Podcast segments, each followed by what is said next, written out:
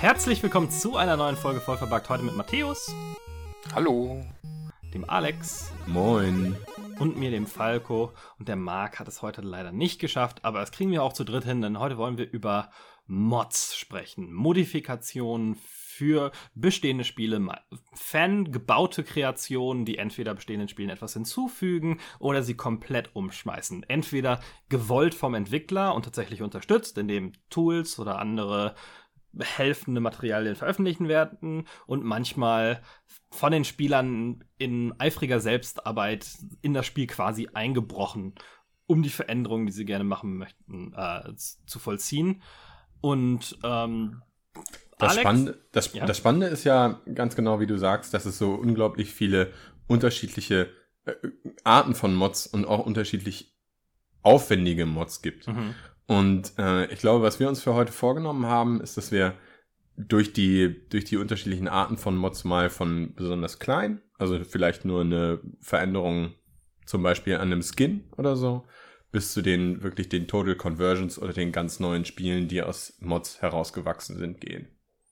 Ja, hast du äh, für, für so kleine äh, Mods irgendwie mal ein Beispiel, was, was du damit meinst? Also äh, ich selber bin gar nicht so ein riesengroßer Fan von Mods, aber wo ich über Mods gestolpert bin, war tatsächlich damals, als ich World of Warcraft gespielt habe. Mhm. Und da war es ja sogar, war es ja sogar eigentlich üblich, dass fast keiner mit dem Spiel so spielt, wie es out of the box kommt, sondern die Leute haben eigentlich alle kleinere oder größere Veränderungen am Spiel vorgenommen. Das konnte zum Beispiel sein, dass man sich das User Interface ein kleines bisschen hübscher gemacht hat. Also, dass man diese, ich glaube, World of Warcraft hat unten an der Skill-Leiste diese beiden Greifen, ähm, dass man die austauscht durch irgendwas anderes. Oder aber, dass man das UI eben so anordnet, dass es leichter wird, seine eigenen, seine eigene Aufgabe in der Party oder im Raid mhm. ähm, auszufüllen. Also beispielsweise irgendwelche Mods, die dir sehr übersichtlich anzeigen können, äh, die dir sehr übersichtlich anzeigen, wie viel Lebensenergie deine Mitstreiter noch haben, wenn du Heiler bist. Ja, das, der Gag ist auch bei mir als eigentlich nicht so World of Warcraft-Spieler angekommen, äh, dass es da Screenshots gab von Leuten, wo das Spiel fast gar nicht mehr sichtbar war, sondern der Bildschirm vollgeklatscht mit riesigen Health-Leisten. Genau. Ja. Und, das war ja auch so bei, bei, bei Raid-Leadern war das ja oft so, die dann irgendwie alle quasi alle Anzeigen bei sich auf ihrem Screen hatten und dann gesagt haben, du machst jetzt das und das alles ein bisschen orchestriert haben und äh, aber eigentlich vom Spiel nichts gesehen haben. Oder ganz beliebt waren beispielsweise auch solche äh, Damage-Meter, die dir einfach anzeigen, wer wie viel Schaden macht. Mhm. Ähm, also sozusagen der Online-Penis-Vergleich, aber auch so ein kleines bisschen, um die Leute wieder in die Spur zu bringen, wenn die Damage-Dealer zu viel Schaden machen und damit der, der Tank eben seine Aufgabe, den, den Schaden von den Damage-Dealern und den Heilern wegzuhalten, seiner Aufgabe nicht mehr nachkommen kann. Ähm, was du schon angesprochen hattest, Falco, ist, dass es bei Mods sehr, sehr unterschiedlich ist, wie stark das von dem jeweiligen Entwickler selbst angenommen mhm. wird. Und ich glaube, bei Blizzard war das tatsächlich so, die fanden das gar nicht so schlecht. Also zum einen haben sie es nicht unterbunden. Ja, klar, immer wenn ein neuer Patch kam, mussten die Mod-Entwickler erstmal dafür sorgen, dass ihr eigenes Mod noch funktioniert. Aber mhm. ganz häufig ist mit diesen Patches auch Funktionalität aus den Mods in das eigentliche Spiel eingebunden worden. Ja. Also die, die Leute von Blizzard haben sich dann von den populärsten Mods durchaus inspirieren lassen und haben dann nach und nach Funktionalitäten, die besonders beliebt war, waren, direkt ins Spiel eingebaut. Also vielleicht so ein bisschen so ein Geben und Nehmen. Ja, ist ja auch ein gutes Anzeichen zu sehen, was will denn die Community am meisten, wenn sich irgendwie 70% deiner Spieler eine bestimmte Modifikation runterladen, dann ist das offensichtlich ein Feature, was sehr stark gewünscht ist. Also ich könnte mir auch durchaus vorstellen, dass zumindest ein Teil der Popularität, also vielleicht so, ich sag mal, die letzten zwei, die letzten drei Prozent ähm, von World of Warcraft auch daran liegen, dass eben diese Modifikationen oder die Anpassung des eigenen Spiels mit Mods möglich waren. Mhm. Denn auf die Art und Weise bleiben die Leute noch ein kleines bisschen länger dran, wenn sie das Spiel eben wirklich so maßschneidern können, wie sie das brauchen. Ja. Ja, insgesamt äh, gibt es ja viele von diesen kleineren Mods, die einfach nur äh, dem Spiel irgendwas hinzufügen, auch auf der Content-Seite. Mein Beispiel wäre zum Beispiel äh, wäre gewesen Arma, die Arma-Serie von Bohemia.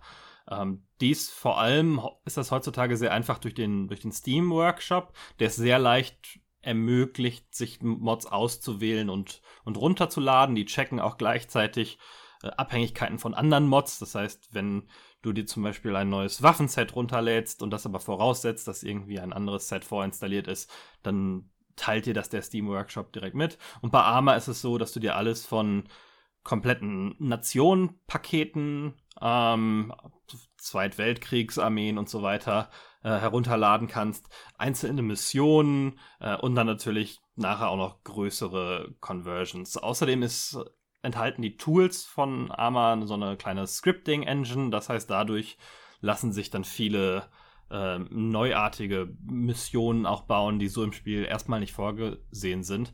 Und das unterstützt der Entwickler relativ stark, schon ja seit Operation Flashpoint Zeiten damals, wo immer ein sehr umfangreicher Map-Editor mit enthalten war.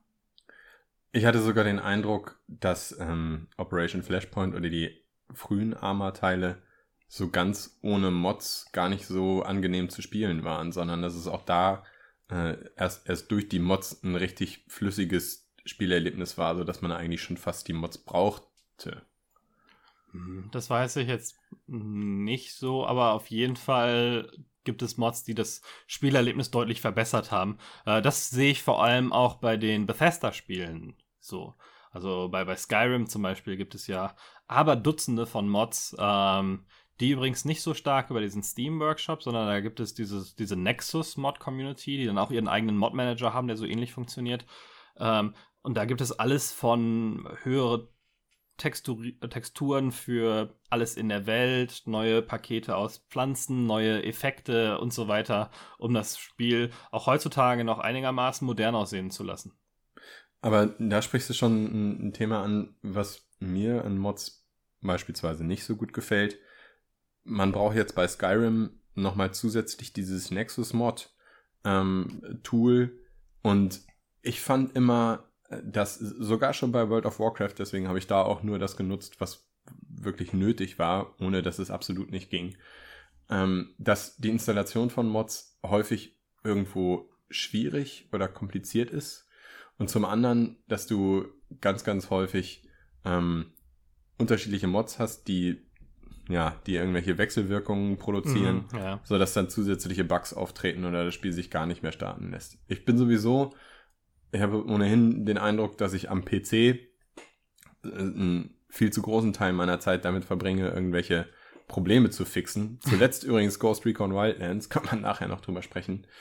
Ähm, und ich habe den Eindruck, durch Mods ähm, produzierst du immer noch zusätzliche Fehlerquellen und hast immer mal wieder Ärger damit, diese Mods überhaupt zum Laufen zu bringen. Und auf sei es Fall, nur, also, wenn ein neuer Patch kommt und es auf einmal nicht mehr läuft. Ja, aber auch gerade, wenn man halt, wie du sagtest, Spiele hat, wo halt viele Mods zusammenkommen, wie früher war das zum Beispiel bei, bei Sims so, weiß ich noch, äh, mhm, äh, Sims ja. 2 hat meine Freundin sehr viel gespielt. Ähm, das war auch so, dass du hast dir tausend äh, neue Klamotten runtergeladen und äh, Haare, das war mal ganz wichtig, diese Sachen, aber auch so kleine Funktionalitäten und es gab irgendwie so einen Briefkasten, den man auch weiß gar nicht mehr, was der gemacht hat. Hat man sich irgendwie vorhin hingestellt und er hat immer ganz viele andere Mods zerschossen. und dann musste du erstmal gucken, oh, scheiße, was ist jetzt schiefgelaufen? Dann musste man erstmal suchen, welche Mods kommen nicht mehr na klar. Also irgendwann konnte man es natürlich finden in, in Foren und so weiter, aber ja, es ist halt immer so eine, man muss sich halt der Tatsache bewusst sein, dass es halt eben nicht vom Entwickler stammt und dass es, äh, ja, nicht 100% lupenrein ist alles. Dass es äh, Kompatibilitätsprobleme gibt und so weiter und so fort. Ja, stimmt, aber ich finde, auch das ist deutlich besser geworden. Also das war erstmal das Installieren des Mods, kommt natürlich sehr stark auf, mhm. auf den Entwickler an. Das war manchmal super kompliziert, wo man irgendwelche einzelnen Dateien irgendwo einschieben äh, musste, Sachen umbenennen musste und so weiter. Teilweise Sachen entpacken musste mit speziellen Tools. Ähm, und auch diese Kompatibilitätsprobleme. Ich finde, das ist alles deutlich besser geworden durch diese verschiedenen Arten von Mod-Managern, sei es jetzt genau. Steam Workshop oder, oder Nexus oder anderen. Ähm, zumindest ja, also halt sagen die dir oft, welche, welche Voraussetzungen äh, bestehen, falls andere Mods benötigt werden. Und ich glaube, es, zum Teil liegt das auch daran, dass, dass einfach die, die Entwickler auch gemerkt haben, wie populär Mods sind und was für Vorteile mhm. die einfach bringen können, sodass die Sachen von, von vornherein teilweise so entwickelt sind, dass sie einfach modfreundlich sind oder sogar eigene, sogar direkte Mod-Manager mitbringen. Bei Minecraft zum Beispiel hast du einfach, ne, hast du einfach Mods importieren über, über das normale Mittlerweile, Menü. ja. Wobei ich Mittlerweile, ja. noch mich an die Zeiten erinnere, wo, erinnere, wo es genau anders war, äh, wo es halt sehr schwierig war, Mods zum Laufen zu kriegen bei Minecraft und meistens bei mir das Spiel komplett zerschossen hat. Aber so hundertprozentig Mainstream sind Mods ja, würde ich sagen, selbst heute nicht. Also auf den Konsolen beispielsweise ist ja die Möglichkeit zu modden immer noch sehr, sehr, sehr stark mm. eingeschränkt. Ich glaube, es gibt mittlerweile ein paar Spiele, die Mods unterstützen auf Konsolen. Ich kann euch aber gar nicht genau sagen, welche das sind. Aber der PC ist ja, ne, wir als PC-Spieler sagen immer, der PC ist trotzdem eine, eine der wichtigsten Spieleplattformen, aber hinter den Konsolen tritt er ja doch nochmal ein kleines bisschen zurück, ne? Es kommt ein bisschen darauf an, was du dir anguckst, welche Märkte. Also in Deutschland ist der PC noch relativ stark, in anderen Ländern wieder schwächer. Wobei, äh, was du sagst, ist natürlich korrekt. Es gibt wenige Spiele. Unreal fällt mir gerade noch ein, die Mods teilweise unterstützt haben, aber auch immer nur approved Mods. Das Problem ist, dass der Konsolenhersteller da noch dazwischen steht. Und der will natürlich nicht, dass auf seiner Konsole Shitloader getrieben wird. Und das ist ja insgesamt das Problem dieser, dieser gated Environments, wie man es ja nennt, wo das komplett abgeschirmt ist von der Außenwelt. Und auf der PC kann der Spieler noch machen, was er möchte.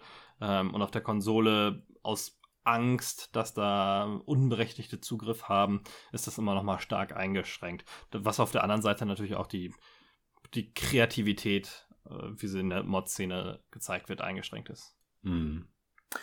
Was ich außerdem finde, also neben der Problematik, dass manche Sachen einfach dann nicht laufen oder schwer zu installieren sind, gerade bei kleinen Mods, also die jetzt nur geringfügige Veränderungen vornehmen, geht mir so ein bisschen der Überblick verloren. Also mhm. der Überblick darüber, was es alles gibt und der Überblick darüber, was ist jetzt richtig geil und was lohnt sich jetzt nicht unbedingt. Ich denke, dass es bei den größeren Mods, dass es da nicht mehr ganz so schwierig ist. Größere Mods zu produzieren ist halt einfach aufwendiger. Da mhm. muss man mehr Zeit investieren. Das machen also entsprechend nicht ganz so viele Leute. Und ich glaube, da trennt sich auch relativ gut die Spreu vom Weizen. Also etwas, was dann, ähm, was dann, wo dann wirklich sehr, sehr viel Arbeit drin steckt, äh, und was viele Aspekte des Spiels verändert, da kriegen die Leute sehr, sehr schnell spitz, ob das jetzt gut ist, das Spielerlebnis wirklich sinnvoll verbessert oder eben nicht. Und ich glaube, die richtig guten, größeren Mods, die bekommen dann auch so einen, da, da gibt es dann auch so einen gewissen viralen Effekt. Aber gerade bei den besonders kleinen Sachen, es ist schon echt schwierig, da einen Überblick zu behalten und rauszufinden, was sieht jetzt cool aus, was lohnt sich jetzt und was eher nicht. Ja, auch da muss man sagen, dass so Sachen wie, wie Nexus und Steam Workshop äh, schon weitergeholfen haben, dadurch, dass die ein Bewertungssystem haben, teilweise Kategorien, dass du sagen kannst, aber um nochmal als Beispiel zu sehen, äh, ich will jetzt nur Waffenmods sehen, ich will nur Singleplayer-Missionen und so weiter. Ähm, und das hilft einem so ein bisschen, sich über sich zu verschaffen. Und dann gibt es natürlich noch Mod-Seiten. Viele davon, ModDB ist so die größte, glaube ich, äh, fokussieren sich auch schon auf diese größeren Mods, die du, die du angesprochen hast. Aber auf kleineren Seiten gibt es immer wieder mal Empfehlungen, Best-of-Listen und so weiter. Und manchmal hat man auch Glück und, und äh, bei größeren Spielen guckt sich gucken sich die größeren Medien das nochmal an und dann gibt es auf Kotaku oder whatever nochmal, hey, die Top 10 Skyrim, Grafik Mods oder sowas, an dem man sich dann so ein bisschen orientieren kann. Aber ja, wenn man so wirklich eintauchen möchte, äh, dann ist es schon, schon sehr kompliziert. Vor allem, weil man auch darauf achten muss, wie gut die Mods gemacht sind, damit es halt keine Kompatibilitätsprobleme gibt oder äh, das sonst irgendwie negative Auswirkungen noch aufs Spiel hat. Aber ich glaube, über die kleinen Mods brauchen wir jetzt gar nicht mehr so großartig reden. Ja, klar, da geht es um einzelne Waffen oder um einzelne Skins in einem Spiel. Vielleicht. Aber teilweise geht es auch darum. Ähm, Vielleicht ich würde sagen, teilweise geht es auch darum, um, um sich einfach das Spiel zu erleichtern. Ähm, oder halt ein bisschen Komfort, also Komfort reinzubringen. Zum Beispiel bei Stardew Valley ähm, hast du ja so ein Stamina-System, so ein Ausdauersystem und wenn das verbraucht ist halt, dann hast du erstmal nichts machen am Tag. Mhm. einfach Mods, die dann einfach das rauspatchen sozusagen oder das quasi ähm, an Cheats grenzen, ne? Genau, oder oder sie machen einen Auto-Refill ähm, oder Auto-Regeneration oder sowas oder verlängern dann eben den Tag und verkürzen die Nacht, damit man einfach mehr machen kann. Also das, ja. das ist auch irgendwie so eine Sache. Ich, das ist zwar ein Mod, ich würde fast schon sagen, könnte man eine eigene Kategorie für aufmachen. Nicht wirklich ja, Cheat, so aber. Hm? Ich habe so eine Art von Mod tatsächlich auch mal selber gebaut, ähm, weil es der Marc und ich, wir hatten beide Probleme in, in Oblivion. Ähm, ich mhm. weiß nicht, ob ihr euch erinnert, da gab es so eine Questline, falls man von, falls, falls man zum Vampir verwandelt wurde. Okay. Äh, wenn man da nicht aufgepasst hat, wurde man zum Aha. Vampir und dann gab es so eine elendig lange, aber stinklangweilige Questline, durch die man sich dann spielen musste, die am Ende mit einem Anti-Vampir-Trank belohnt wird und dann wird man wieder zum normalen Menschen. Das war mir alles zu doof und hat mir viel zu lange gedauert. Und ähm, bei Oblivion oder bei den meisten Bethesda-Spielen durch deren Tools lassen sich Sachen relativ leicht in den äh, in die Welt einbauen. Also die man kann sich einfach irgendwie was nehmen. In dem Fall habe ich mir das 3D-Modell von einem Brunnen genommen, habe den irgendwo an eine zentrale Stelle ins Spiel gesetzt und den so eingestellt, dass ähm, jedes Mal, wenn gerade kein Antivampirtrank in dem Brunnen liegt, automatisch ein Antivampirtrank in den Brunnen gelegt wird. Das heißt, der spawnt unendlich viele Antivampirtränke, so viele wie man so gerne haben möchte, und man kann sich da jederzeit einen abholen. Und äh, das Ganze kann man dann ins, in, in Oblivion auch schön mit so einem Map-Marker versehen, dass man den auch immer wieder findet. Ähm, und das war, wenn man weiß, wie das geht, ist das eine Arbeit von 10, 15 Minuten maximal. Und dann hat, hatte ich das Problem so aus der, aus der Welt geschafft. Und den Mod habe ich quasi nur für mich und Marc gebaut und auch sonst nirgendwo released. Hat uns aber sehr weitergeholfen in dem Moment. Sehr cool. ähm, was ich noch gesehen hatte, was auch ungefähr in diese Kerbe schlägt, ähm, Ubisoft selbst hat für Assassin's Creed Origins ja diese Developer-Tools veröffentlicht, ne? Also, dass du im Spiel selber so ein paar Parameter ändern kannst, also dass beispielsweise deine Angriffe x-mal so viel Schaden machen mhm. oder dass dein Charaktermodell ausgetauscht wird durch ein Modell von einem Gegner oder oder oder. Mhm. Äh, und dass du beispielsweise auch das, was ja einige Leute kritisiert haben, ähm, wieder einstellen kannst, dass wirklich jede Assassination äh, mit dieser verborgenen Klinge automatisch tödlich ist, egal was für eine Stufe dein Gegner hat. Also in Origins war es ja so, dass diese ähm, Assassinations nicht immer direkt zum Ableben des Gegners geführt haben, sondern mhm. nur dann, wenn deine Stufe hoch genug war oder deine, deine Klinge eben hoch genug gelevelt war. Aber darüber konnte man über diese, über diese Tools, die sie da angeboten haben, konnte man sich auch sozusagen das Spiel modden und einzelne Dinge ändern. Ja, seltsame Grauzone, wo ist es jetzt Mod oder ist mm. es nicht Mod?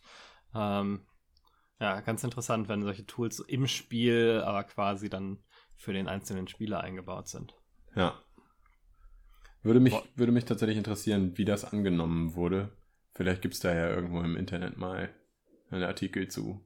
Weil das ist ja eigentlich äh, schon ganz nett, weil du du musst nicht danach suchen, sondern es ist direkt im Spiel eingebaut und ja. es ist direkt vom Entwickler angeboten, sodass es eigentlich auch keine Probleme mit Bugs oder Integrationsproblemen gibt. Ja, ja, ja definitiv. Wollen wir mal zu etwas größeren Mods? Ähm, Sehr gerne. Sehr gerne. Also bei den mein meisten redet man ja dann von sogenannten Total Conversions, also Mods, die quasi die das, das Grundgerüst des Spiels beibehalten, aber eigentlich Moment sonst mal. alles anderes verändern. Hm? Ah, ich dachte, wir kommen erst auf die Partial Conversions und dann so, arbeiten ja, Partial, Con nee, Partial zu den Conversions Total Conversions. Können wir auch, können wir auch drüber, drüber reden. Was wäre dann dein Paradebeispiel für eine Partial Conversion? Für eine Partial Conversion? Äh, ich glaube, Long War qualifiziert sich als Partial Conversion. Äh, Long War für, für XCOM ähm, eins meiner Lieblingsspiele in den letzten paar Jahren. Äh, Rundenstrategie. Und äh, Long War hat einfach das ganze Spiel, was schon relativ schwer und ähm, äh, fordernd war, hat das nochmal noch mal eine Schippe draufgesetzt und das nochmal schwerer und länger gemacht, ähm, sodass mhm. man sozusagen mehr was davon hatte und hat unfassbar viel verändert am Spiel. Äh, zum Beispiel neue Klassen, neue Waffen, neue Technologien, äh, du könntest jetzt äh, ein größeres Team haben, statt vier, äh, beziehungsweise statt sechs äh, bis zu acht oder teilweise sogar zwölf äh, ähm, Soldaten in den Missionen und ganz, ganz viele andere Mechaniken. Im Grunde ist es aber trotzdem XCOM geblieben. Also hat, was trotzdem Commander von dieser Einheit, du hast trotzdem diese Rundenstrategiekämpfe gehabt ähm, und diese Entwicklungs- äh, bzw. Technologieentwicklung in der Basis. Das heißt, das Spiel das gleiche, aber es wurde extrem viel und massiv eingegriffen in die Mechaniken und in äh, einfach in die, die, die, die Menge an Sachen, die da waren teilweise. Ja. Und ähm, ja, dadurch, ähm, äh, dadurch, äh, dass es auch so gut ankam, Long War, mhm. wurde es für den zweiten Teil direkt von den Entwicklern quasi angefragt. das, heißt, das, das heißt, das Team, äh, das quasi dahinter steckt, ich glaube, die hießen auch irgendwie Long War äh, Team oder irgendwie so ähnlich, habe ich jetzt vergessen. Ähm, die wurden dann ähm, von, von Firaxis direkt angesprochen, gesagt, er wollte nicht für den zweiten Teil direkt zum Launch äh, auch Long War Teil 2 quasi bauen, was sie noch gemacht haben, also weil es einfach so gut ankam. Und ähm, was wir eben schon meinten, diese, diese Offenheit von Entwicklerseite, ähm, quasi während äh, der Zusammenarbeit mit dem, mit dem, mit dem Modder-Team haben die dann gemerkt, die Entwickler, wie sie vielleicht den zweiten Teil modderfreundlicher gestalten können, damit mhm. sowas eben auch einfach vonstatten geht.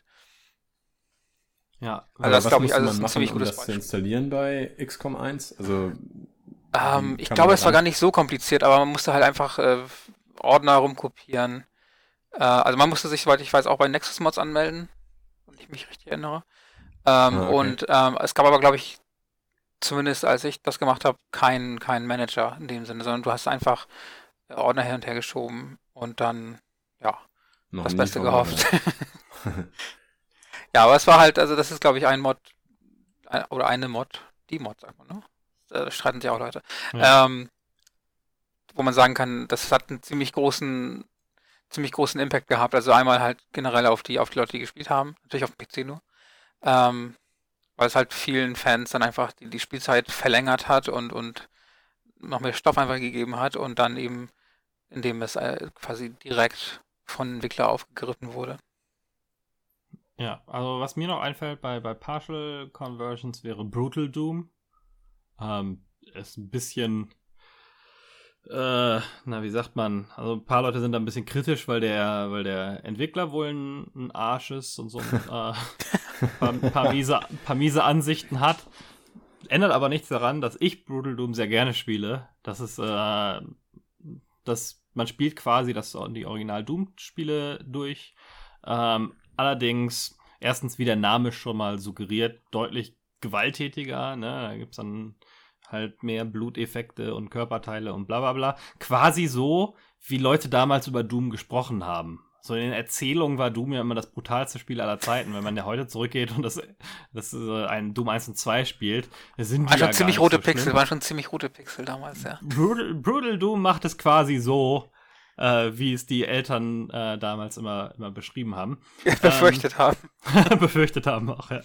Äh, aber, aber es fügt auch dem Spielgefühl einiges hinzu. Also neue Waffenanimationen, die Möglichkeit dann äh, über die Waffe zu zielen, wie in einem modernen Shooter und so ein paar andere Sachen, ähm, die dem Ganzen nochmal so ein bisschen frischeren, frischeren Flow geben, trotz alter Doom-Grafik und im Prinzip auch altes Doom-Gameplay. Das wäre äh, doch mal eine Fact. geile Mod für unseren Podcast. Äh, wir machen Brutal voll verbuggt. Mit mehr Gewalt. Ab Noch nächster mehr? Woche. ja, modden, modden wir unseren Podcast. Ja, ja.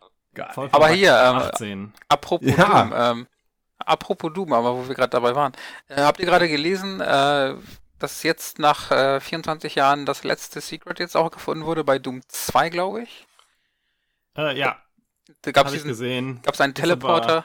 Hm? Ja, ja, die, die News sind aber ein bisschen, äh, wenn wir da kurz abschweifen wollen. Ich fand die News ein bisschen überzogen. Ja, es gibt dann ein Secret, in das man nicht reinkam, weil das irgendwie der Eingang verbuggt ist und man nicht reinlaufen kann. Ähm, und jetzt haben sie, hat man raus, hat einer herausgefunden, dass du dich quasi von einem Gegner da kurz reindrücken lassen kannst und dann erkennt das Spiel, erkennt der Code quasi, dass du in dem Bereich warst und dann wird das äh, Secret als angenommen gewertet, was es vorher nicht war, weil du, ich glaube, wenn ich mich recht in den, in den Teleporter reingelaufen bist und der dich weggebeamt, bevor es als betretene Secrets gezählt ja, aber hat. was ist denn, also äh, was sieht man dann in dieser Secret Area? Über, überhaupt nichts, überhaupt nichts. So, du gehst drei Pixel nach hinten, drei Pixel nach vorne und das Spiel erkennt das dann. Aber das Spiel zählt halt, wie viele Prozente du das. Ja, du konntest ah, kein 100% Spiel haben. Also, Oder genau, wobei die Leute mit, mit No-Clip da schon seit Jahren reingelaufen sind. Also es war jetzt okay. nicht neues Wissen, dass das da ist. Ähm, und jetzt sagen alle so, oh, das, Se das Secret wurde nach 24 Jahren gelöst, weil jemand irgendwie einen buggigen Workaround gefunden hat, um den Trigger auszulösen.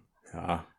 War ja Yay. nur am Rand. War ja, ja nur am ja, Rand. Ja, ja, ja. Aber er äh, hat mich auch überrascht, wie groß die News dann wurde, auch weil Romero das ja getweetet hatte, als wäre es von Anfang an so gedacht gewesen, so ein bisschen suggeriert. Ja, mit Absicht Bugs reingemacht.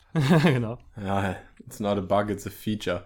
Ja. Ähm, das sollte dann einfach besonders schwierig sein, dieses Fe äh, Secret zu finden. Hurra. Hm, naja. Aber, aber Doom als, als ist immer äh, ein froher, froher Mod-Ground gewesen. Auch ich habe mal für die alten Doom-Spiele ein paar Maps äh, gebaut, quasi kleine Singleplayer-Kampagnen. Mhm. Ähm, das war ganz witzig, weil die Doom-Engine ist ja quasi zweidimensional. Das heißt, du hast so ein 2D-Layout der, der Karten gemacht und dann einfach gesagt, äh, die wie Textur hoch die jeweiligen rauf. Räume sind und genau, welche Textur rauskommt. Eine Treppe sind dann ganz viele kleine Räume, wo der Boden jemals mal ein bisschen höher ist, quasi. Hast du ja, ich was vielleicht vergessen, hab ich auch nachgebaut?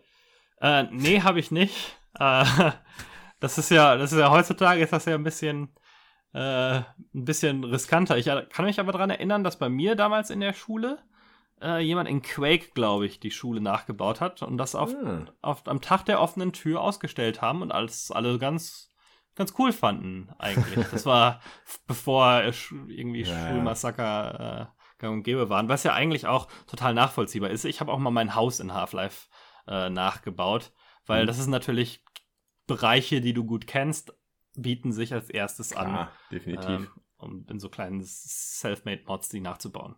Und ja. eine Schule ist nun mal das einzige große Gebäude, in dem sich ein Teenager einigermaßen gut auskennt. Ich habe auch damals, also als äh, zu, zu, Zeiten von Doom oder Wolfenstein oder auch Quake, habe ich auch immer darauf gewartet, dass irgendein Entwickler jetzt mal wirklich eine, naja, einfach eine Stadt oder ein Dorf oder irgendwas realistisch nachbaut, weil ich endlich mal in so einem Spiel durch eine nachvollziehbare Welt latschen wollte und nicht mhm. die ganze Zeit nur durch, durch Raumschiffe oder durch irgendwelche Verliese oder durch irgendwelche Kanalisationen, sondern eben einfach mal durch Szenarios, die man, die man kennt, mit denen man was anfangen kann.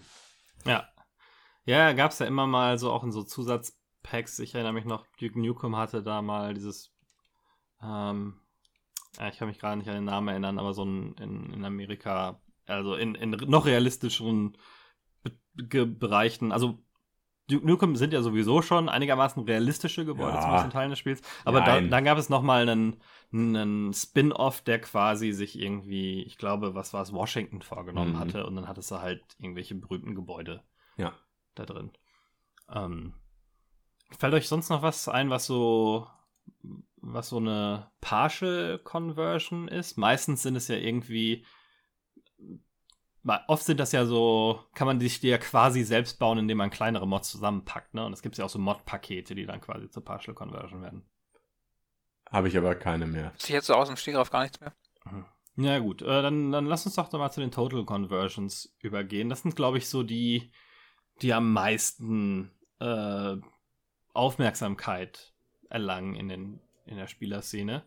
Ähm, habt ihr da so eine Lieblings-Total Conversion?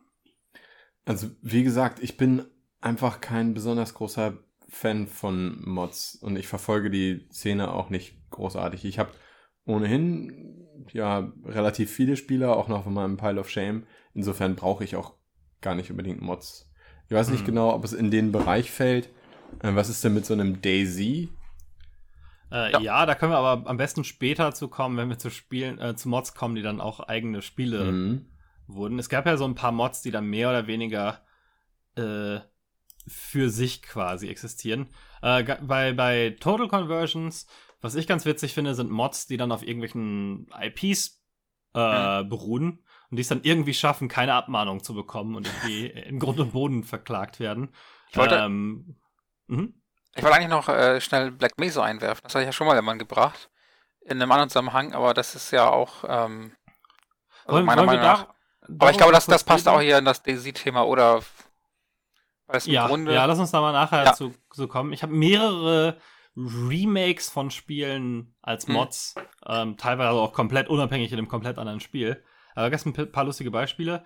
Ähm, aber nee, was ich so mit, von, von IPs meinte, ist, es gibt ja so Sachen wie äh, den Game of Thrones Mod für Crusader genau, Kings. für Crusader das Kings. Kom also komplett unlizenziert, da könnt da könnte, da könnte jede Minute gefühlt in, ins Oblivion geklagt werden. Aber ist natürlich cool für einen Spieler, wenn er das, das, die Spielmechanik von Crusader Kings 2 ist, glaube ich, in dem Fall, geil findet, die dann irgendwie verbunden mit vielleicht sogar seinem Lieblings-Fantasy-Setting. Das ist cool. Es gab auch früher, ähm, ich glaube, das war für Homeworld eine Babylon 5 Mod. Babylon 5 mhm, noch irgendwie ja. groß war. oder halbwegs ja, groß. Ja, ähm, es gab halt einfach keine Möglichkeit für Fans, das irgendwie auszuleben, weil es halt einfach kein Spiel gab. Aber dann haben sich Leute halt hingesetzt und gesagt, wir machen eine Mod für, ich glaube, das war Homeworld. Und ja, schon konntest du zumindest ansatzweise dich so ein bisschen in, in das äh, Universum so ein bisschen einfühlen oder eintauchen. Ja, aber selbst bei Sachen, wo es ohne Ende eigenes Zeug gab, wie Star Wars, gab es ja auch ohne Ende Star Wars Mods ja, für Spiele. Oder was mir noch einfällt, ist äh, Third Age Reforged für, mhm. für Medieval 2. Das war ein Lord of the Rings Mod. Nur Multiplayer, aber du konntest dann halt quasi schlachten. Ich glaube, die hatten am Ende 10, 12 äh, verschiedene Fraktionen drin von Mordor über ähm, Rohan und so weiter natürlich, äh, Mirkwood und ein paar andere abgefahrenere, ähm, wurde dann halt echte große Lord of the Rings Battles nachstellen konntest, wobei es natürlich auch verschiedene Herr der Ringe-Spiele gibt, inklusive äh, Echtzeitstrategiespielen. Aber habt ihr auch nie irgendwie groß äh, gemacht? Fällt euch da noch irgendwas dazu ein? Na, ich, mir fällt nur ein, dass ich mir bei ganz vielen Spielen wünschen würde, dass mal endlich jemand eine Warhammer 40k Mod macht. also ähm, beispielsweise eine Sache, die sich da unfassbar gut anbieten würde, Aha. ist dieses unglaublich geile Helldivers. Helldivers ist eigentlich schon genau das, was man sich bei mit, mit einem Warhammer 40k Skin wunderbar vorstellen könnte. Diese Leute werden da aus irgendwelchen Raumschiffen rausgeschossen und landen dann auf dem Planeten und klatschen ganz viele, ganz viele Aliens. Mhm. Und es ist ja total over the top und es passt eigentlich auch total gut ähm, zu diesem Warhammer-Setting. Aber es macht halt einfach keiner ja, eine Warhammer 40k-Mod. Es mangelt aber auch nicht wirklich an Warhammer. Nee. Ja. Ich glaube, die ja, Lizenz, aber es mangelt ich glaub, die halt Lizenz halt liegt irgendwo auf der Straße. Und, ab, und, absolut, äh, absolut. Aber es mangelt halt an, an richtig geilen Spielen. Gerade weil die Lizenz so auf der Straße liegt, kommen halt auch viele Leute daher und machen irgendeinen Schrott damit. Ich würde mir halt wünschen, einfach von, von Spielen, die, wo ich genau weiß, das Gameplay ist super, da brauchst du überhaupt keine Veränderungen vom Gameplay. Die würde ich einfach nur gerne sozusagen in meine in meine Lieblings-IP, es muss ja auch nicht immer nur Warhammer sein. Es kann ja beispielsweise auch sowas wie ihr gerade gemeintet, ne, Game of Thrones oder Herr der Ringe oder Star Wars sein. Ja. Ähm, aber äh, weil diese IPs teilweise eben so, so teuer sind und es so schwierig ist, da ranzukommen, also Star Wars beispielsweise ist ja, ist ja echt nicht so ganz easy, ähm, würde man sich manchmal wünschen, dass mal so ein paar talentierte findige Fans hergehen und ein Spiel, was einfach super funktioniert mit geilem Gameplay, dann in eine entsprechende IP verlagern. Ja, also ich glaube, der, die Angst, die da viele Leute halt haben, ist, dass dem irgendwann ein Riegel von den Lizenzhaltern vorgeschoben wird und dann stehst du da mit deiner, deiner harten Arbeit und äh, darfst das wieder aus dem Internet löschen. Ja. Ähm, aber es gibt, es muss ja nicht immer eine IP sein. Äh, es gibt für, für Mountain Blade, für den zweiten, glaube ich, Warband, äh, eine Mod, die heißt Gigokujo. äh, und das ist ein Japan-Setting.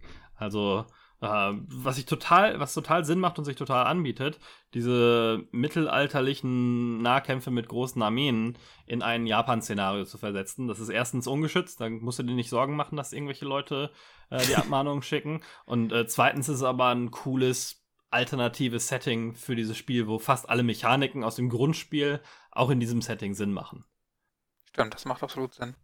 Und äh, Japan hat ja auch eine ganz gute kriegerische Tradition. Das, passt dann ja auch. Genau, also auch Total War, die, über das wir gerade schon kurz gesprochen haben, wofür, wovon es natürlich auch ein Warhammer Total War äh, gibt, was natürlich. verpasste Chance nicht Total Warhammer heißt. äh, auch die haben natürlich mal mit Shogun am Anfang äh, im Japan-Setting angefangen sogar, bevor sie in andere Settings weiter äh, gezogen sind. War das nicht sogar über Jahre hinweg auch das, das beliebteste Total War? Ich meine irgendwie. Ja, Medieval war auch relativ groß. Ich kann mich jetzt nicht mehr an die genauen Verkaufszahlen erinnern. Aber es war natürlich das erste und auch lange Zeit das einzige, bis dann das, bis dann das nächste nachkam. Ja.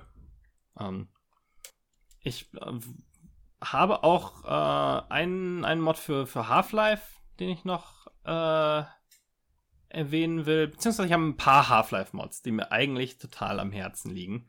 Äh, soll ich mal hier so ein paar raushauen? Hau raus. Hau mal raus. Äh, viel gespielt habe ich vor allem mit dem Marc zusammen, damals Sven Koop.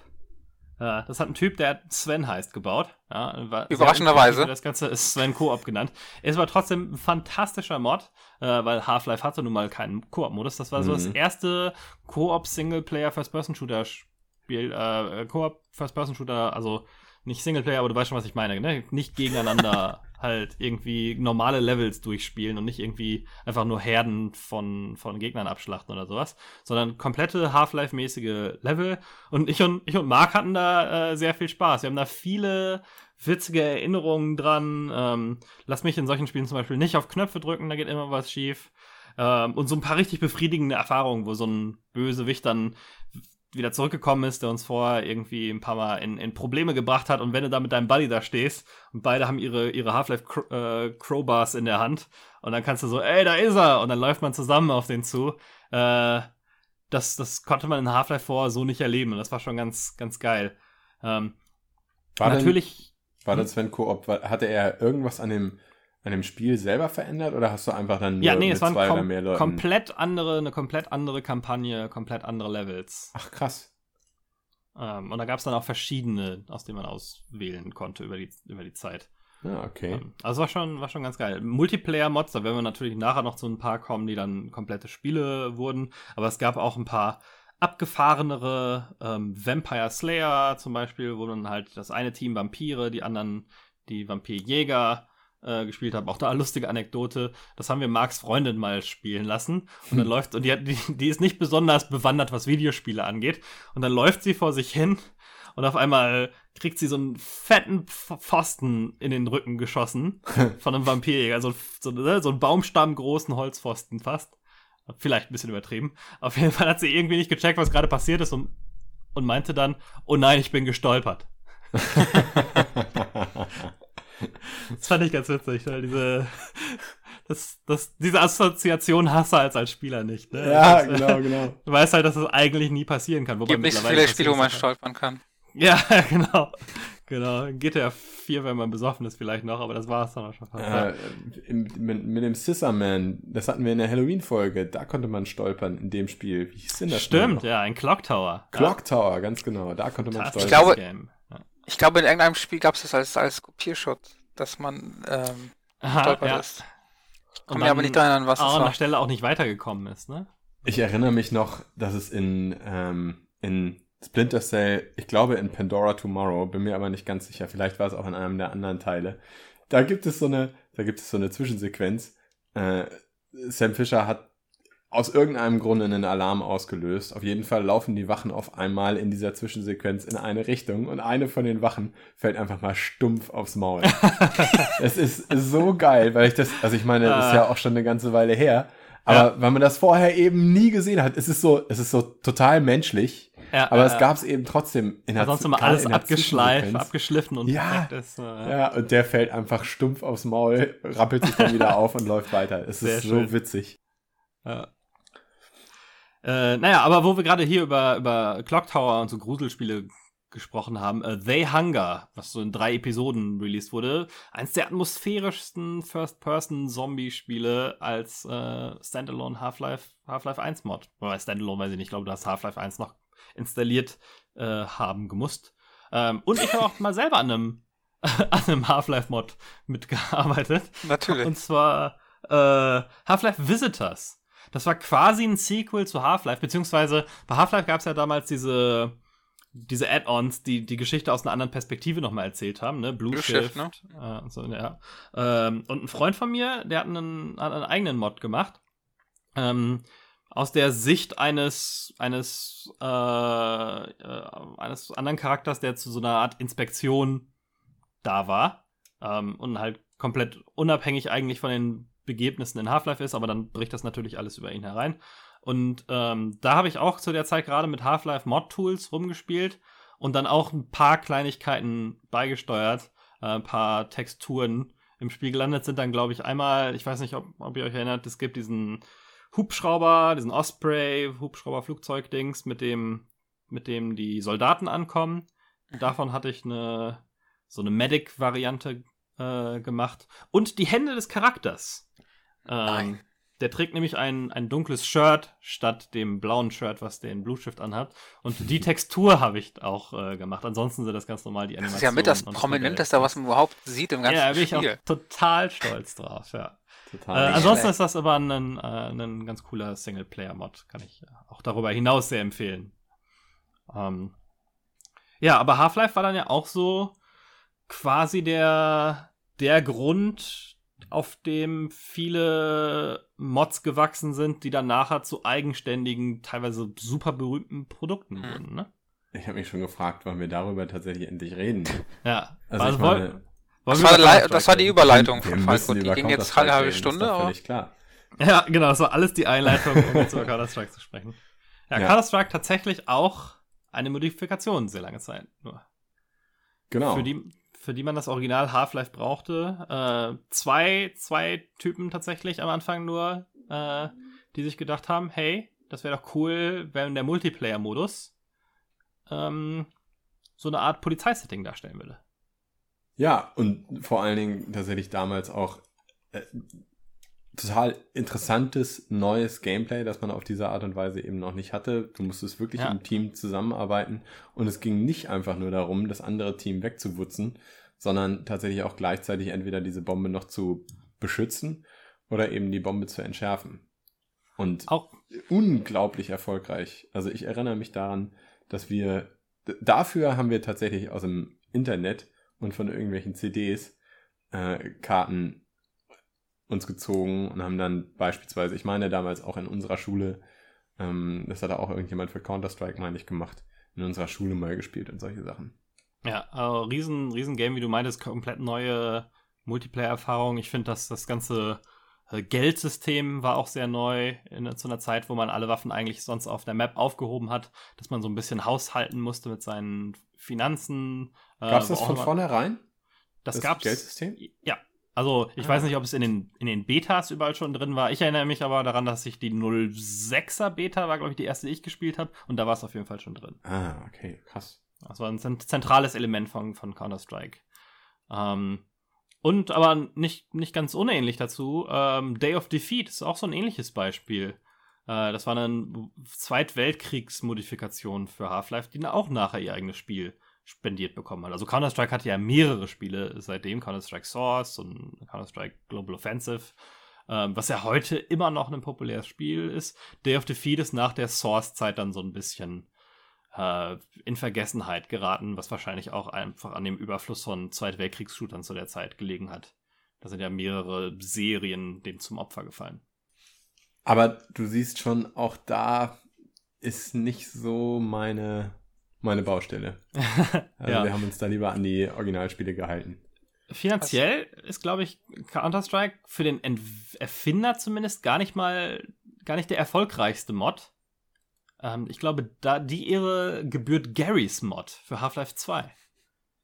Das sich ja wie warme Semmeln verkauft hat über Jahre. Ich glaube, da hat der, der Gary äh, ein paar Millionen mitgemacht. Und es ist auch vollkommen an mir vorbeigegangen. Ich sehe immer, sehe immer irgendwelche Screenshots oder ich sehe das auch bei Steam. Ich glaube, auf Steam kannst du es auch direkt kaufen mhm. äh, und kann mir darunter überhaupt gar nichts vorstellen. Kannst du mich Ich habe es auch nie erleuchten? gespielt. Also ich habe es relativ am Anfang, als es tatsächlich noch eine Mod war, gespielt. Also ich habe auch die Kaufversion Version, glaube ich, aber so viel habe ich damit nicht gespielt. Es wurden immer mehr Sachen hinzugefügt. Im, am Anfang war Garys Mod quasi, du hattest einen, einen offenen Bereich, dann konntest auch auf die verschiedenen Karten, teilweise auch Counter-Strike-Karten äh, oder anderen Source-Projekten und konntest da quasi jedes beliebige Model reinladen, was es, was es in Half-Life gab, in Half-Life 2. Und es gab dann so ein paar ähm, Rumspielereien, die ganz witzig waren. Erstens konntest du die Models hinstellen, wie du wolltest. Also konntest die ganzen Arme bewegen, die Gliedmaßen hier hinstellen, konntest dir so kleine Szenen bauen. Ähm, du konntest dir wilde Maschinen zusammenbauen, weil du alles aneinander klatschen konntest und auch quasi miteinander verbinden konntest. Also du konntest an eine Badewanne drei, vier so, so Gascontainer dran flanschen, äh, die dann aufschießen und dann schoss die Badewanne mit dir drin irgendwie durch die Gegend. Also du konntest da mit der Physik rumspielen und irgendwann ging das, wurde es dann immer komplizierter, dass du Sachen auch animieren konntest. Ähm, aber da war ich dann auch schon ausgestiegen. Aber diese meisten von diesen lustigen Videos, äh, die man gesehen hat, auch diese ganzen Team Fortress 2 Videos, äh, basieren oft auf Garys Mod. Den Tools, die da drin enthalten sind. Was ja echt total interessant ist, ne? Du hast auf der einen Seite eben jemanden, der diese Mod überhaupt selbst erstmal baut und dann hast du andere Leute, die diese Mod nutzen, um mm. ihrerseits wieder Sachen zu bauen. Ne? Ja, ja, quasi den, den Sandkasten, der Modding an sich ist, ne? du kannst alles dir zusammenpuzzeln, wie du möchtest, nochmal eine Stufe runterbrechen auf etwas, was ein bisschen zugänglicher ist für eine größere Gruppe. Ja. Das haben ja viele Spiele gemacht. Äh, Little Big Planet hat ja auch dieses System. Ähm, oder andere User-Generated Content-Spiele, wie man ja so schön sagt, äh, die solche Tools direkt ins Spiel einbauen. Ähm, wo ich gerade Team Fortress äh, erwähnt habe, auch ursprünglich mal äh, ein Quake-Mod gewesen, ne? Stimmt. Also noch zu den ganz alten Zeiten. Wir haben es, wir haben Team Fortress tatsächlich aber dann als Half-Life-Mod gespielt. Ich glaube mhm. mal für ein, wir haben das ja damals nicht LAN-Party genannt, sondern Netzwerktreffen. Und für ein Netzwerktreffen haben wir, haben wir dann mal Team Fortress gespielt. Also ja, Team Fortress, äh, hieß es dann schon zwei oder hieß es Team Fortress nee, HD? Hieß, nee, nee, es heißt einfach Team Fortress auch als, als Half-Life-Mod. Ja. Ist auch, glaube ich, die populäre und deutlich ja. verbreitetere. Variante. Ähm, also ich habe auch von dem, von dem Quake-Mod nie so wirklich viel mitbekommen. Bei Half-Life war er dann teilweise dabei, wenn du dir Half-Life gekauft hast. Ähm, dann manchmal wurde Half-Life dann mit verschiedenen Mods äh, ausgeliefert, auch offiziell von Valve-Seite aus. Und ich erinnere mich auch noch an die ersten Trailer zu Team Fortress 2 äh, und habe mich, da, hab mich da tierisch drauf gefreut, weil es ganz am Anfang ja noch ein eher realistischer Team-Shooter sein sollte. Mhm. Sehr militärisch, realistische genau. Grafiken. Du hattest einen Spieler, der irgendwie so eine Commander-Rolle haben sollte. Mhm. Ja. Ähm, und dann wurde es irgendwann umgeschmissen, alles weggeworfen und nochmal neu angefangen in dieser neuen cartoonigeren Variante. Das habe ich übrigens beispielsweise ähm, ich hoffe, wir können den Exkurs kurz machen, habe ich nie verstanden, warum diese Commander-Geschichte bei First-Person-Shootern, warum sich das nicht durchgesetzt hat. Das muss doch hm. total geil sein, wenn du einen hast, der irgendwie von oben auf die Karte drauf guckt und den Leuten sagt, geht dahin, geht dahin, mach das, mach das. Äh, und der, der sozusagen die, die Taktik für die Truppe festlegt. Also ich weiß, dass ja. es ein paar Spiele gab, die das gemacht mhm. haben, aber so richtig, richtig populär ist es nicht geworden. Stimmt, ja, ist eher so ein Nischending. Immer mal die Frage, will man einem anderen Spieler unterworfen sein, der nicht weiß, was er tut und so weiter. Aber weil wir über Mods sprechen, fällt mir noch ein anderer guter ein. Äh, ich sage übrigens einfach weiter der Mod, ihr könnt mich mhm. immer. Äh, naja, eigentlich heißt es halt die Mod, weil es von Modifikation, Modifikation kommt, aber ja, dann sag's halt falsch, ist ja auch. Ja, mach ich auch. Äh, ich möchte aber über Natural Selection sprechen. Nicht, nicht, nicht den äh, Vorgang in der Natur, sondern äh, tatsächlich. Doch, lass uns bitte hier über. Ähm, noch mal ein bisschen weiter abschweifen. ich finde, wir reden der über Darwin. Darwin. Das ist übrigens eine Darwin-Folge jetzt. ja, ja, ja. Äh, nee, Natural Selection ist fantastische Modifikation. Äh, und zwar hat es genau, was du sagst. Ähm, also erstmal hat es zwei Seiten, die Menschen und die Aliens. Mhm. Und einer der Menschen kann sich in so eine Konsole äh, setzen und darüber sieht er dann die ganze Karte von oben, kann von einerseits darüber den anderen Spielern Punkte geben, zu denen sie sich hinbewegen sollen, sieht auch zusätzliche Informationen und kann Gebäude setzen, die dann von Engineers, die dann hinrennen müssen, gebaut werden können. Ähm, und die Aliens funktionieren dann wieder anders. Die haben keinen Anführer, sondern diese haben so ein Evolutionssystem, was ganz für sich funktioniert. Ah, und das war sehr cool, wie das gebalanced war für zwei so unterschiedliche, äh, unterschiedliche Seiten. Ja, und vor allen Dingen bei den Aliens war es so, äh, wenn du irgendwie jemanden weggeknabbert hast, dann ist von oben der Kiefer runtergekommen und von unten der Kiefer hochgekommen. Also was ja, also von, von oben am Bildschirm kamen dann. Zähne runter und von unten vom äh, Bildschirmrand kamen Zähne hoch. Was ja eigentlich bedeutet, dass du die ganze Zeit aus dem Maul rausguckst. Und das hat mich immer so ein bisschen gestört. Das ist doch total unrealistisch. Ah, die Augen können ah. doch nicht im, im Maul sein. Dann sieht man doch gar nichts mehr, wenn man isst. Stimmt schon, ja. Das soll dir dieses Gefühl geben, so ein bisschen, dass du halt, dass dir bewusst ist, weil sonst visuell ist es halt schwierig umzusetzen. Ja, aber ja, wäre, ist, ist schon ein bisschen. Wie so viele Spiele wäre das wahrscheinlich auch in einer Third-Person-Perspektive, wenn du über die Schulter guckst, besser gewesen. Quatsch. So ein Quatsch. Äh, Natural Selection hat es ja dann auch mal als eigenständiges Produkt versucht. Äh, das Team hat sich dann quasi als Firma rausgegründet, ähm, hat dann erst auch noch auf Valve Source Engine äh, einen Nachfolger gebaut, irgendwann dann aber auf eine eigen kreierte, eigens kreierte Engine umgestiegen. Aber das ist nicht so gut angekommen. Ich habe es auch nicht so wirklich gespielt, ähm, habe damals aber viel Kritik gelesen. Da waren die Leute eher, haben sich eher ans Original gehalten.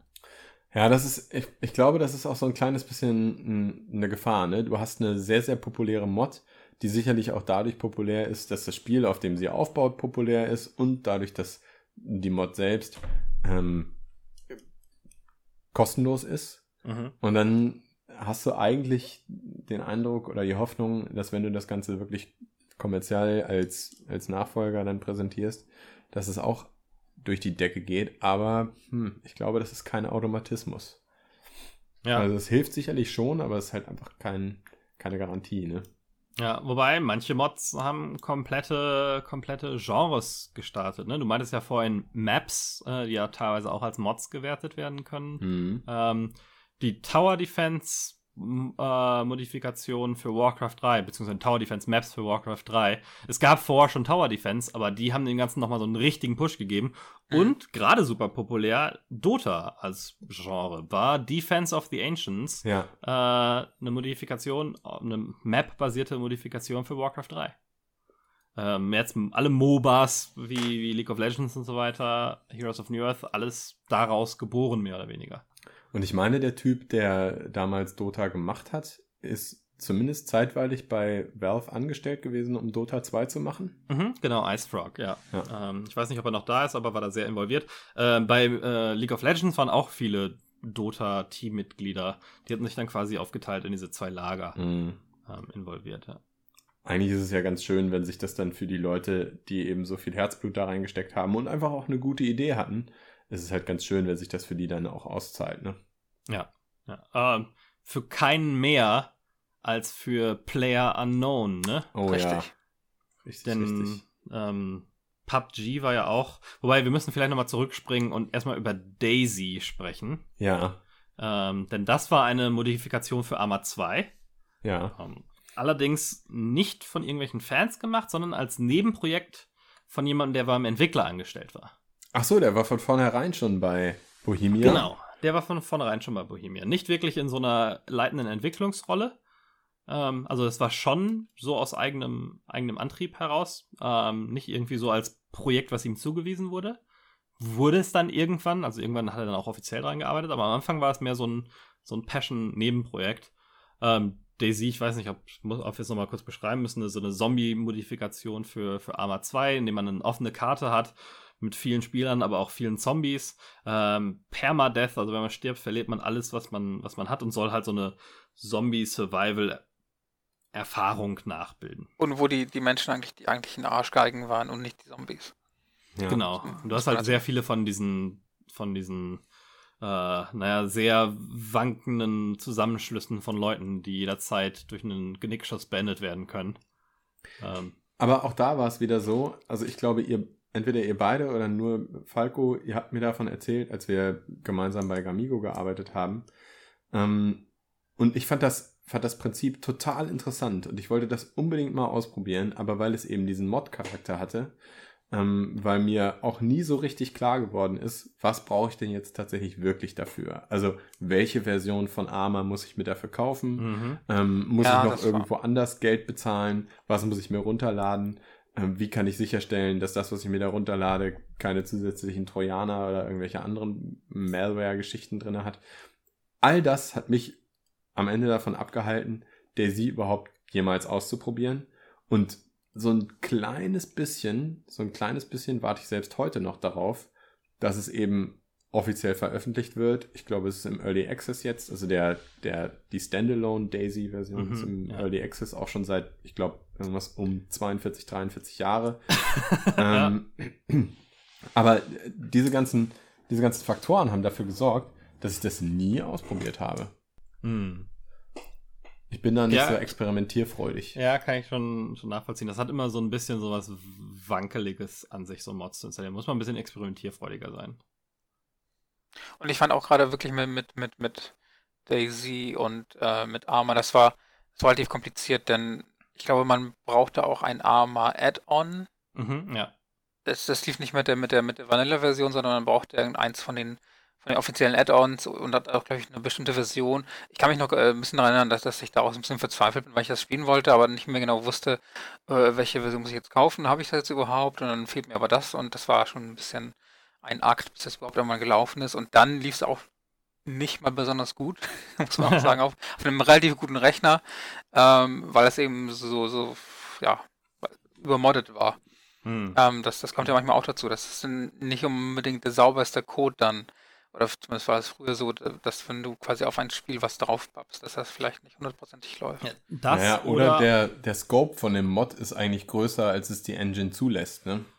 Stimmt. Oder was auch noch dazu kommt, ist, dass das meistens ja irgendwelche Hardcore-Fans sind, die dann auch natürlich sehr sehr PC-enthusiastisch daherkommen und ein fettes ja. Monster-Rig haben und nicht irgendwie noch zehn andere Computer, um auf denen das zu testen mhm. äh, und sich dann gar nicht darauf zu konzentrieren. Ja, läuft jetzt der Mod dann vernünftig auf anderen Computern? Also gerade bei diesen HD-Mods macht es ja auch nicht mal, äh, nicht mal so viel Sinn, aber äh, die denken sich natürlich, also was sind die Grenzen, an die wir gehen können? Da macht sich keiner Sorgen drum. Ja, was ist denn mit Leuten, die irgendwie eine drei Jahre alte Grafikkarte haben? Ja, und das ist, das ist eben auch das, was einfach für mich Mods extrem stark von dem unterscheidet, was die eigentlichen Entwickler dann auf den Markt werfen, diese Qualitätssicherung. Ne? Ja. Ähm, äh. dieses, es, ist, es geht eben nicht nur darum, eine geile Idee zu haben und diese Idee dann tatsächlich umzusetzen, sondern es geht dummerweise auch darum, ungefähr Sauber 50 Prozent, ja. 50 Prozent seiner Zeit in den langweiligen, in die langweilige Testerei zu investieren. Ne? Ja, ja, wir sagen manchmal ja tatsächlich in der Games-Entwicklung, äh, es sind, das sind die letzten 80% der Arbeit sind die, die 20% Polish, die du nochmal draufsetzt. Ja, genau. Ähm, und die machen dann aber den Unterschied. Ähm, aber um nochmal kurz darauf zurückzukommen, aus, aus Daisy dann ist dann der Battle Royale Mod hervorgegangen. Daisy Battle Royale. Ich bin mir nicht mehr sicher, ob das auf dem Mod dann beruhte oder auf dem Einzelrelease. Auf jeden Fall hat Player Unknown, das war zumindest sein Nickname, darauf diesen Battle Royale Mod gemacht, der mehr oder weniger schon das ist, was PUBG nachher abgebildet hat. Die Idee wurde dann quasi übernommen von einem koreanischen Studio, das ihn angeheuert hat, um das Ganze dann offiziell als Player Unknowns Battleground auf der Unreal Engine zu bauen und zu releasen, was ja für ihn sicherlich ein großer finanzieller Erfolg war. Und für uns ja auch ein, ein Herzensthema ist dieses Aus der ersten PUBG-Thema ist unsere allererste Folge. Ja, ja, ja.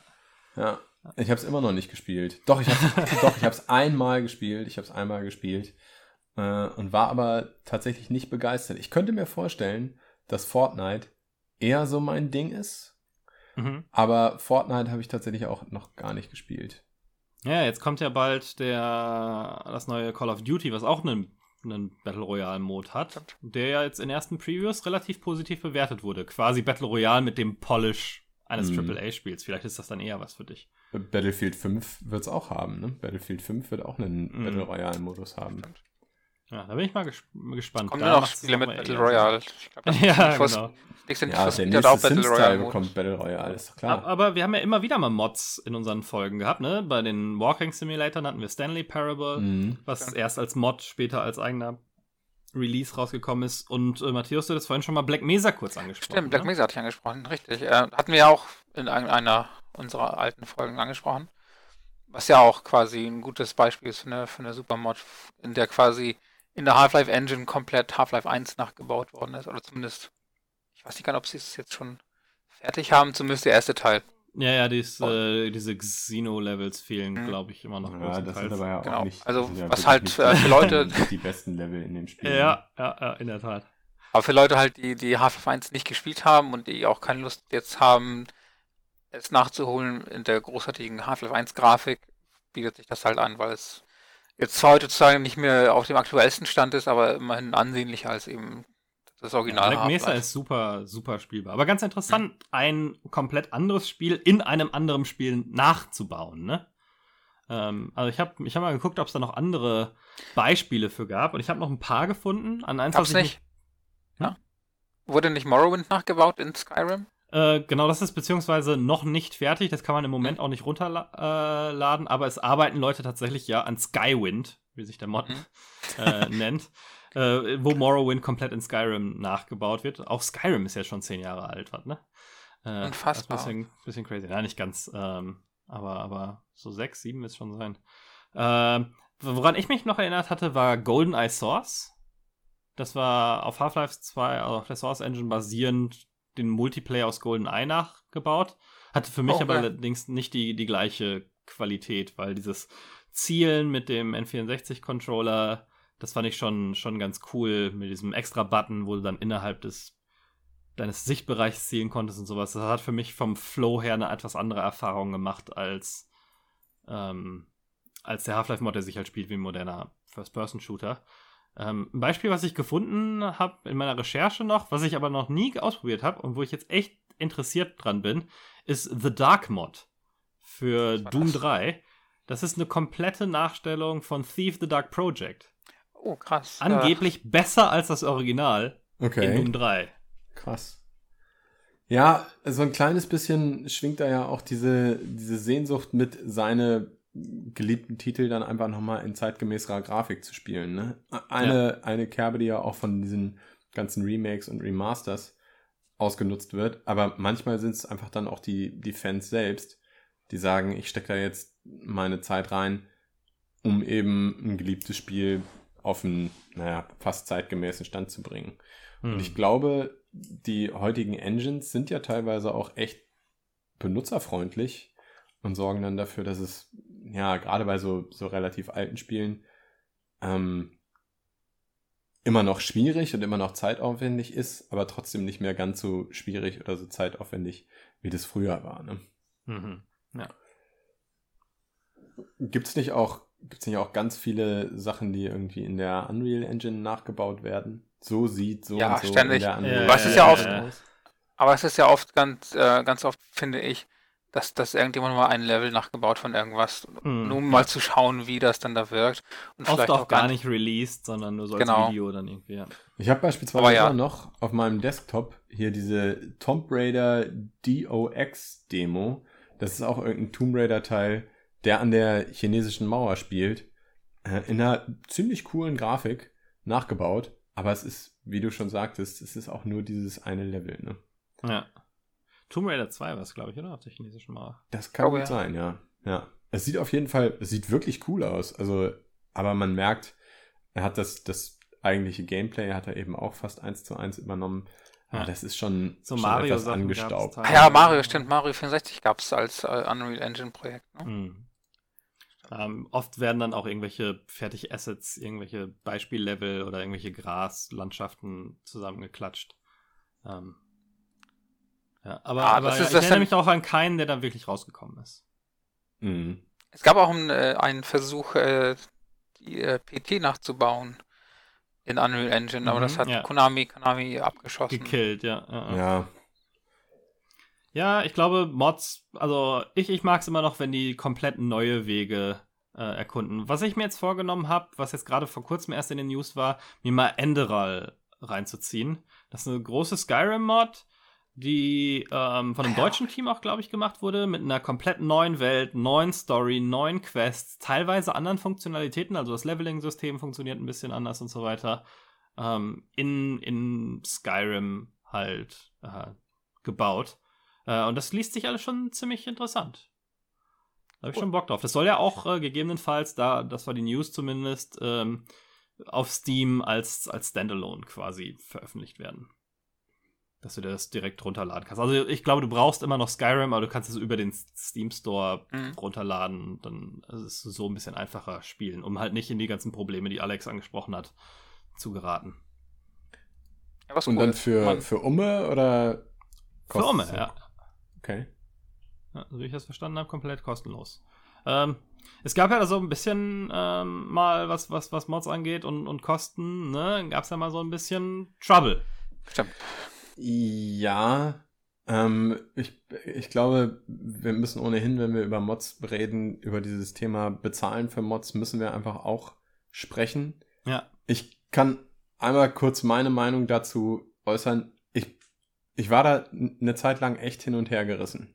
Mhm. Ähm, aber mittlerweile bin ich zu dem Schluss gekommen, ich, ich finde, das geht eigentlich in Ordnung. Also es geht in Ordnung, wenn man für Mods bezahlt. Also gerade gerade bei meinen Lieblingsspielen fände ich es eigentlich sogar richtig geil, wenn es so eine so eine überwachte, quasi kuratierte Menge an, an Zusatzcontent gäbe.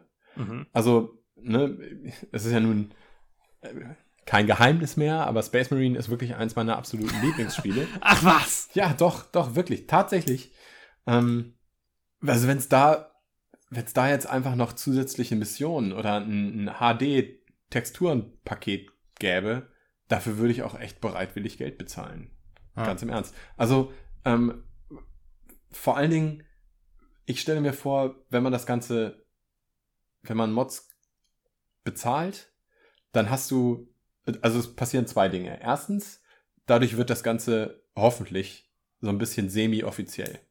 Also wenn der Entwickler selber dann auch noch daran mitverdienen möchte, kann man das Ganze semi-offiziell machen und dann würde alleine dadurch, dass der Entwickler so ein kleines bisschen eine Qualitätskontrolle, wie beispielsweise auf den Konsolen auch, wo die Konsolenhersteller selbst sagen, wir machen eine Qualitätskontrolle, hier kommt nicht einfach alles drauf.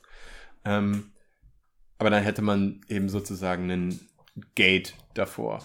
Ja. Also es wird nicht einfach alles rausgeschmissen. Und außerdem, das Zweite, was passieren würde, ähm, die, die Trennung der guten Mods gegenüber den schlechten Mods, das übernimmt dann, also in meiner paradiesischen Vorstellung, sage ich mal, äh, in meiner Bullabü-Vorstellung, übernimmt dann der Markt. Also das, was richtig gut funktioniert, dafür bezahlen die Leute dann eben auch bereitwillig Geld und die können dann auch Geld verlangen, sag ja. ich mal. Und das, was überhaupt nicht gut funktioniert, also für so ein, dafür, dass du einen Skin austauschst und ähm, aus einer schwarzen Waffe eine lilane Waffe machst, dafür würde dann tatsächlich aber auch keiner Kohle bezahlen. Und dann würden sozusagen die Gesetze des Marktes regeln. Das ist hier Pferderüstung uh, all over again. Ja, genau. Aber ne, wie gesagt, ist vielleicht ein kleines bisschen eine zu naive Vorstellung, aber für die Pferderüstung würde doch niemand genau dasselbe Geld bezahlen wie für Enderal. Ja. Aber auf der anderen Seite denke ich halt, diejenigen Leute, die Enderal gemacht haben, ich finde es total, finde ja. es total geil, wenn die Leute das einfach nur, einfach nur machen, weil sie da Bock drauf haben. Aber ich fände es auch fair zu sagen, dafür kriegen sie jetzt Kohle. Ja, ich glaube, die Option, dem dem, dem Macher der Mods zu übertragen, gar nicht so schlimm. Also wenn die sich entscheiden, okay, hey, wir haben diese Chance, wir wollen da viel Zeit reinsetzen und das können wir quasi so semi-professionell machen, dann ja, kann ich schon nachvollziehen. Äh, ich habe ein bisschen Angst, wenn das zu sehr gegated ist, dass du so einen Effekt wie auf den Konsolen hast, dass Mods dann quasi, äh, also dass das ganze System eine Totgeburt ist. Ähm, weil erstmal musst du wissen, ob dein Mod danach aufgenommen wird und dann musst du erstmal die Arbeit reinstecken und dann äh, hast du so ein bisschen dieses Henne-Ei-Problem. Ähm, und das die richtige Balance zu finden, dass es halt nicht zu geschrottet wird und auf einmal jeder zweite äh, ständig irgendwelche Mods wieder neu einstellt als bezahlt, obwohl jemand anders die gemacht hat. So Mod stehlen mhm. ist ja tatsächlich ja. ein Problem, dass Leute ihre Mods als eigene ausgeben. Das hat man tatsächlich, tatsächlich auch ein bisschen in, in Counter-Strike Go, wo ja die Macher der Skins teilweise mitverdienen. Also Valve wählt aus der Community gemachten Waffenskins hin und wieder ein paar aus, die dann im Spiel äh, in diese, in diese Lucky Boxen mit eingebaut werden. Und da werden die Original äh, Artists dran beteiligt an jedem verkauften äh, Skin. Und da gab ist es tatsächlich teilweise vorgekommen, dass da Leute einfach irgendwo Content kopiert haben. Hm. Ja, das stelle ich mir tatsächlich haben. auch schwierig vor, das Ganze zu kontrollieren. Aber wenn du, Ne? Wenn du eben ähm, von Entwicklerseite oder von Steam-Seite das anbietest, dass man mit Mods Geld machen kann, könnte ich mir halt vorstellen, dass auch Spiele, die so ein kleines bisschen abseits vom Mainstream sind, mal Mods bekommen. Hm. Oder vielleicht sogar gute Mods bekommen, einfach weil jemand das Geld wittert. Ja. Also ist, ja, wenn die, wenn die Tools existieren, ne? Ja. Also ist Wobei, tatsächlich ein spannendes Thema, eine interessante Frage.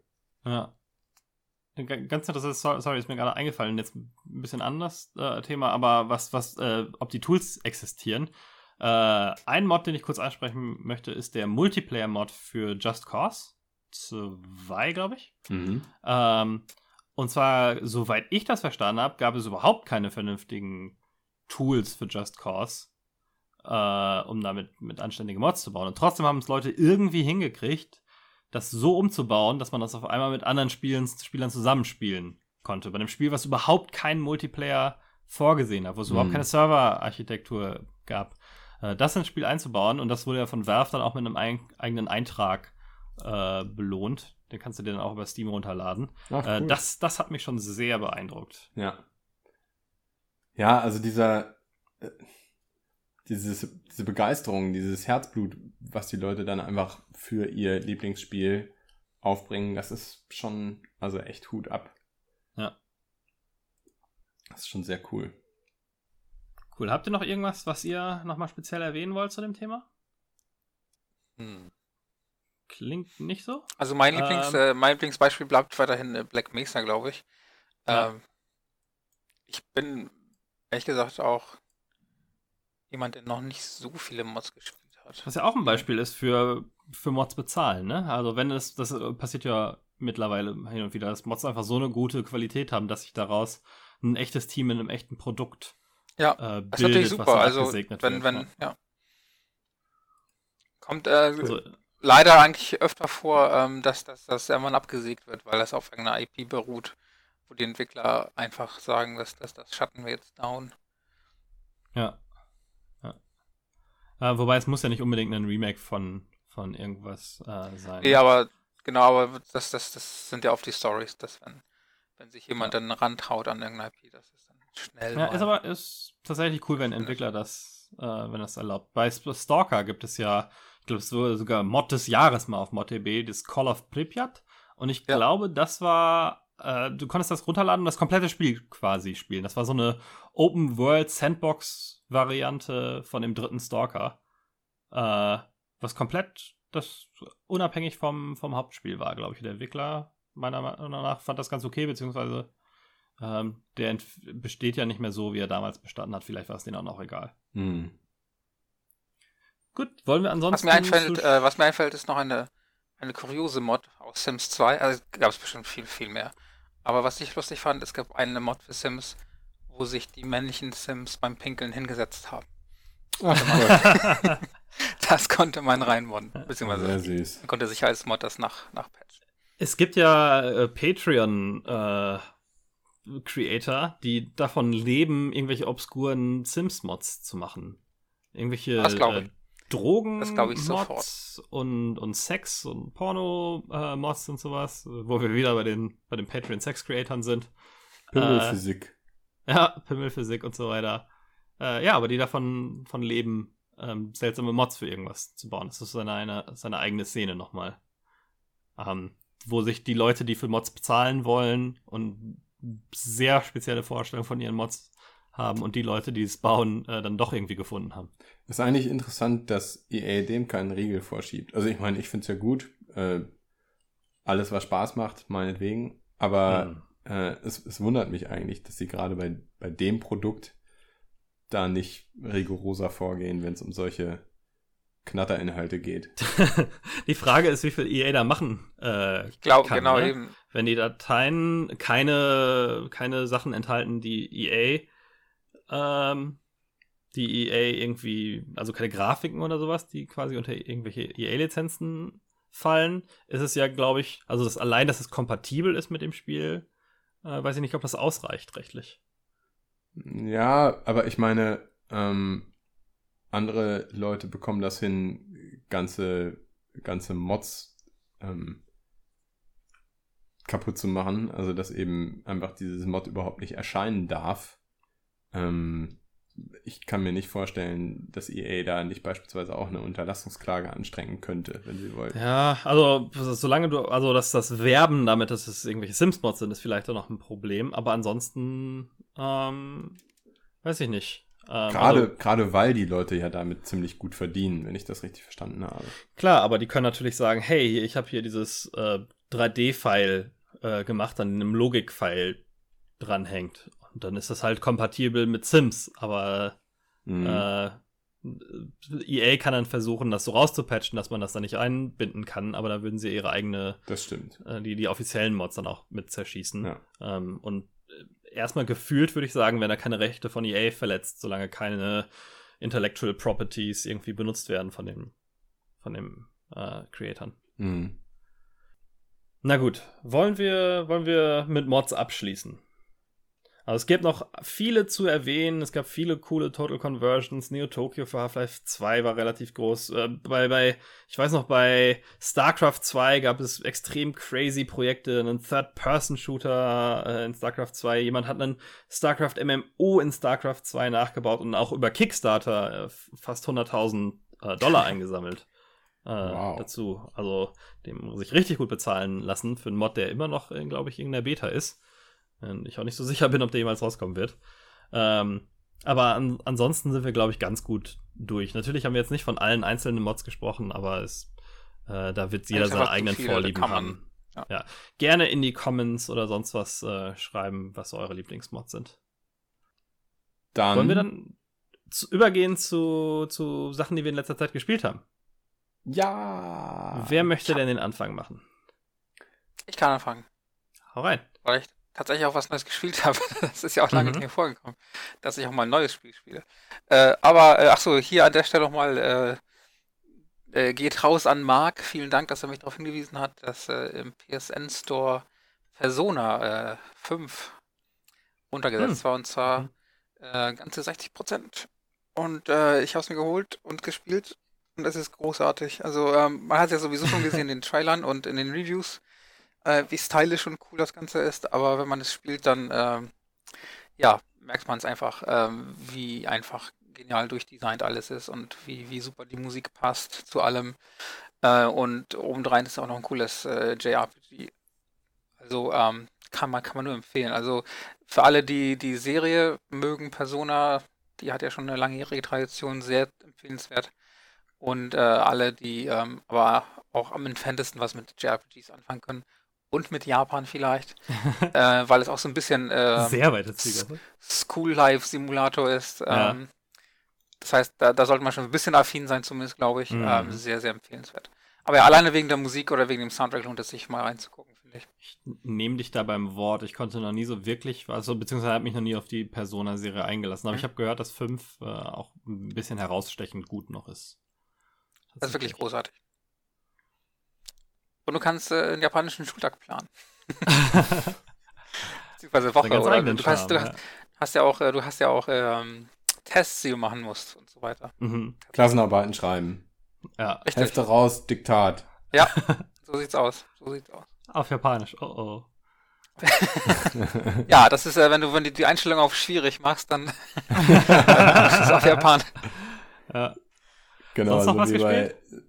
Ähm, ich habe ein bisschen, ähm, na, wie heißt das Ding? Destiny 2 gespielt. Mhm. Ja, ich äh, weil ich, weil, Weil's weil ich, äh, weil es free war, genau. ähm, ja, ist ganz witzig, ist halt, fühlt sich genauso an wie Destiny 1. Also für jemanden, der sehr, sehr wenig Destiny 1 gespielt hat, mhm. ähm, fühlt sich das genauso an eigentlich, aber ich weiß nicht, also ich, ich habe ja immer relativ Schlechtes gelesen über die Handlung. Ähm, darauf liegt man jetzt wahrscheinlich nicht wert, wenn man so einen Online-Co-op-Shooter mhm. spielt.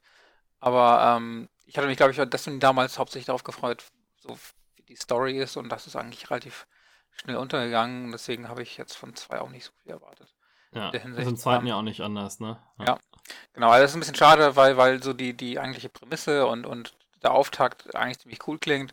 Aber wenn man ja, weiß, dass die Story gar nicht so eine Riesenrolle spielt, dann ist für mich eigentlich äh, nicht mehr so interessant. Ja, das habe ich gespielt. Und ich habe. Ähm, ja, ich bin so froh, dass ich, dass ich mir Destiny 2 nicht geholt habe. Also ich mhm. fand Destiny 1 auch schon nicht so begeisternd. Ich habe das dann so mal vor mich hin äh, gespielt, hatte damals eine kostenlose Copy von einem Freund bekommen. Ja. Ähm, aber auch bei Destiny 2, so ich, ich spiele das so seelenlos vor mich hin. Ich drücke aber jede Cutscene weg. Das ist nur so, damit ich beim Podcast hören irgendwie mit den Händen was, was machen kann. Das ist so eine ganz ja. stumpfe äh, Befriedigung auf ganz niedrigem Niveau für mich. Ich bin mal, ich bin mal da in der Hinsicht bin ich gespannt, ob, ob Anthem tatsächlich das irgendwie hinkriegt, dann eine Story einzubauen, mhm. dass es wirklich spannend wird, das zu spielen. Ich weiß nicht, ich glaube, es ist schwierig halt in so einer Art, äh, in dieser Art von Spiel, dass das wirklich, mhm. wo ja. du einfach viel von Grinding leben musst, da irgendwie eine vernünftige Story reinzubauen, die dich irgendwie auf Trab hält. Ja, äh, ja vor allen Dingen, vor im Koop Story zu genießen ist einfach auch nicht so ganz easy, ne? Also ich habe ja, mhm. ja eine Spielrunde da, in der wir unter anderem Ghost Recon Wildlands zocken und wir sind vier unterschiedliche Leute, die ganz unterschiedlich viel Wert auf die Story legen. Also ja. Äh, da sind da sind zwei dabei, die interessiert das mit der Story halt null und ähm, die, da ist es schon viel verlangt, wenn die sich die Missionsbeschreibungen durchlesen müssen. Also insofern, ich glaube, das ist bei Koop-Spielen nicht so ganz easy, obwohl ich auch schon sehr, sehr viele Spiele dann allerdings eben zu zweit durchgespielt habe, die viel Wert auf die Story gelegt haben. Also kann so und so sein. Ah. Aber Destiny 2 war doch jetzt auch äh, vor einer Weile relativ günstig zu erstehen im Humble Bundle, Mon Humble Monthly Bundle. Ah, war das so? Ja, ich hab's ich nur, weil es im PlayStation Network ich meine, halt da war das drin aber für, für PS Plus Kunden kostenlos war. Ah, okay. Ja. ja. Matthias, hast du sonst noch was gespielt? Äh, ja, tatsächlich. Äh, das ist ja was älteres wieder. Ähm, aber auch nur ganz kurz, äh, ein paar Runden ähm, Rogue Legacy habe ich mal wieder rein. Oh, cool, ja. Äh, Liebe ich das Spiel. Einfach, einfach, einfach mal so mal wieder, weil es einfach Spaß macht und man einfach ein paar, paar Mal da reinrennt in das Schloss und dann sofort Bock hat. ja. Einfach die Sachen aufzuleveln und, und nochmal rein, nochmal rein. Ganz, ganz ja. witziges. Äh, äh, na, jetzt fällt mir der Name nicht ein. Äh, Roguelite. Roguelite, ja. Das, das leitet ganz gut über in das, was ich gespielt habe. Äh, denn ich habe auf der Switch Dead Cells gespielt. Oh ja. Was total viel damit gemein hat. Ähm, auch zufällig generierte Umgebungen, ähm, aber auch so eine Art Level-System, dass man die in einer gewissen Reihenfolge quasi spielt, ein bisschen strikter in Dead Cells als in, als in Rogue Legacy, wo man ja irgendwann quasi welche überspringen kann. Ähm, aber äh, Dead Cells hat auch dieses, du, du, du stirbst immer wieder, du äh, bei Dead Cells sammelst du Blaupausen, die du dann upgraden kannst, auch für, für eine, eine, eine Spezialcurrency, Cells halt, die du sammelst äh, im Spiel. Ähm, wobei äh, das Dead Cells wird dann nicht im Prinzip leichter. Also es gibt ein paar Upgrades, die es tatsächlich leichter machen, wie so eine, so eine Health-Flasche, die dann einfach mhm. mehrmals draus trinken kannst und nicht mehr, mehrmals heilen kannst. Ähm, an sich sind aber alle Waffen, die du findest, werden einfach dem, dem Zufallsrhythmus hinzugefügt. Also am Anfang kriegst du eine Auswahl von ein paar Sachen und dann im Spiel findest du verschiedene Waffen und die sind immer aus dem Pool ausgewählt, den du bisher freigeschaltet hast. Was ein bisschen doof ist, weil man auch Waffen freischaltet, die einem nicht so gut gefallen. Ähm, aber äh, dann hat es auch ein paar mehr Elemente, die so in Richtung Rollenspiel gehen, weil die, die Waffen haben dann auch nochmal bestimmte Farben, die sich auf drei verschiedene Charakterwerte beziehen. Und dann kannst du dir quasi ein Bild bauen, wo du sagst, okay, ich suche mir jetzt nur rote Waffen und stecke alle meine Upgrades in Brutality, was halt der, der rote Upgrade-Strang ist. Oder alles in Tactics, was dann mehr so Maschinen sind, so Selbstschuss, Crossbows und sowas. Ähm, und das ist ganz geil. Das habe ich echt, äh, das habe ich echt viel, viel gespielt. Habe auch sehr viel Spaß, da immer wieder mal ein paar Runs zu machen. Ähm, und das hat mir sehr ähnliches Gefühl gegeben wie, wie Rogue Legacy damals. Ah, mit cool. ähm, sehr crispes 2D-Kampfsystem. Ähm, bisschen anders schon, aber ähm, eine ähnlich befriedigende Spielerfahrung. Habe ich auf der Switch gespielt. Gibt's aber auch für PC. Auch da gibt es relativ viele Mods für, falls man das irgendwie, die alles verzehnfachen. Sowohl Gegner als auch Sachen, die man sammeln kann und solche äh, Geschichten. Sieht ganz lustig aus. Aber wie gesagt, ich auf der Switch, weil sowas auch gut für unterwegs ist. Mhm. Ähm, ich habe insgesamt viel Switch gespielt. Ich habe auch äh, Hollow Knight gespielt, was ja so Metroidvania ist. Das habe ich am PC schon mal viel gespielt, habe jetzt auf der Switch nochmal neu angefangen. Ähm, ich habe mir Captain Toad äh, geholt für Switch. Super lovely. Das sind ja so diese kleinen Mini- äh, Bewegungsrätsel, Geschicklichkeitseinlagen. Äh, auch ein total süßes Spiel, habe ich aber noch nicht so viel gespielt. Kann ich vielleicht später nochmal in einem anderen Podcast drüber reden.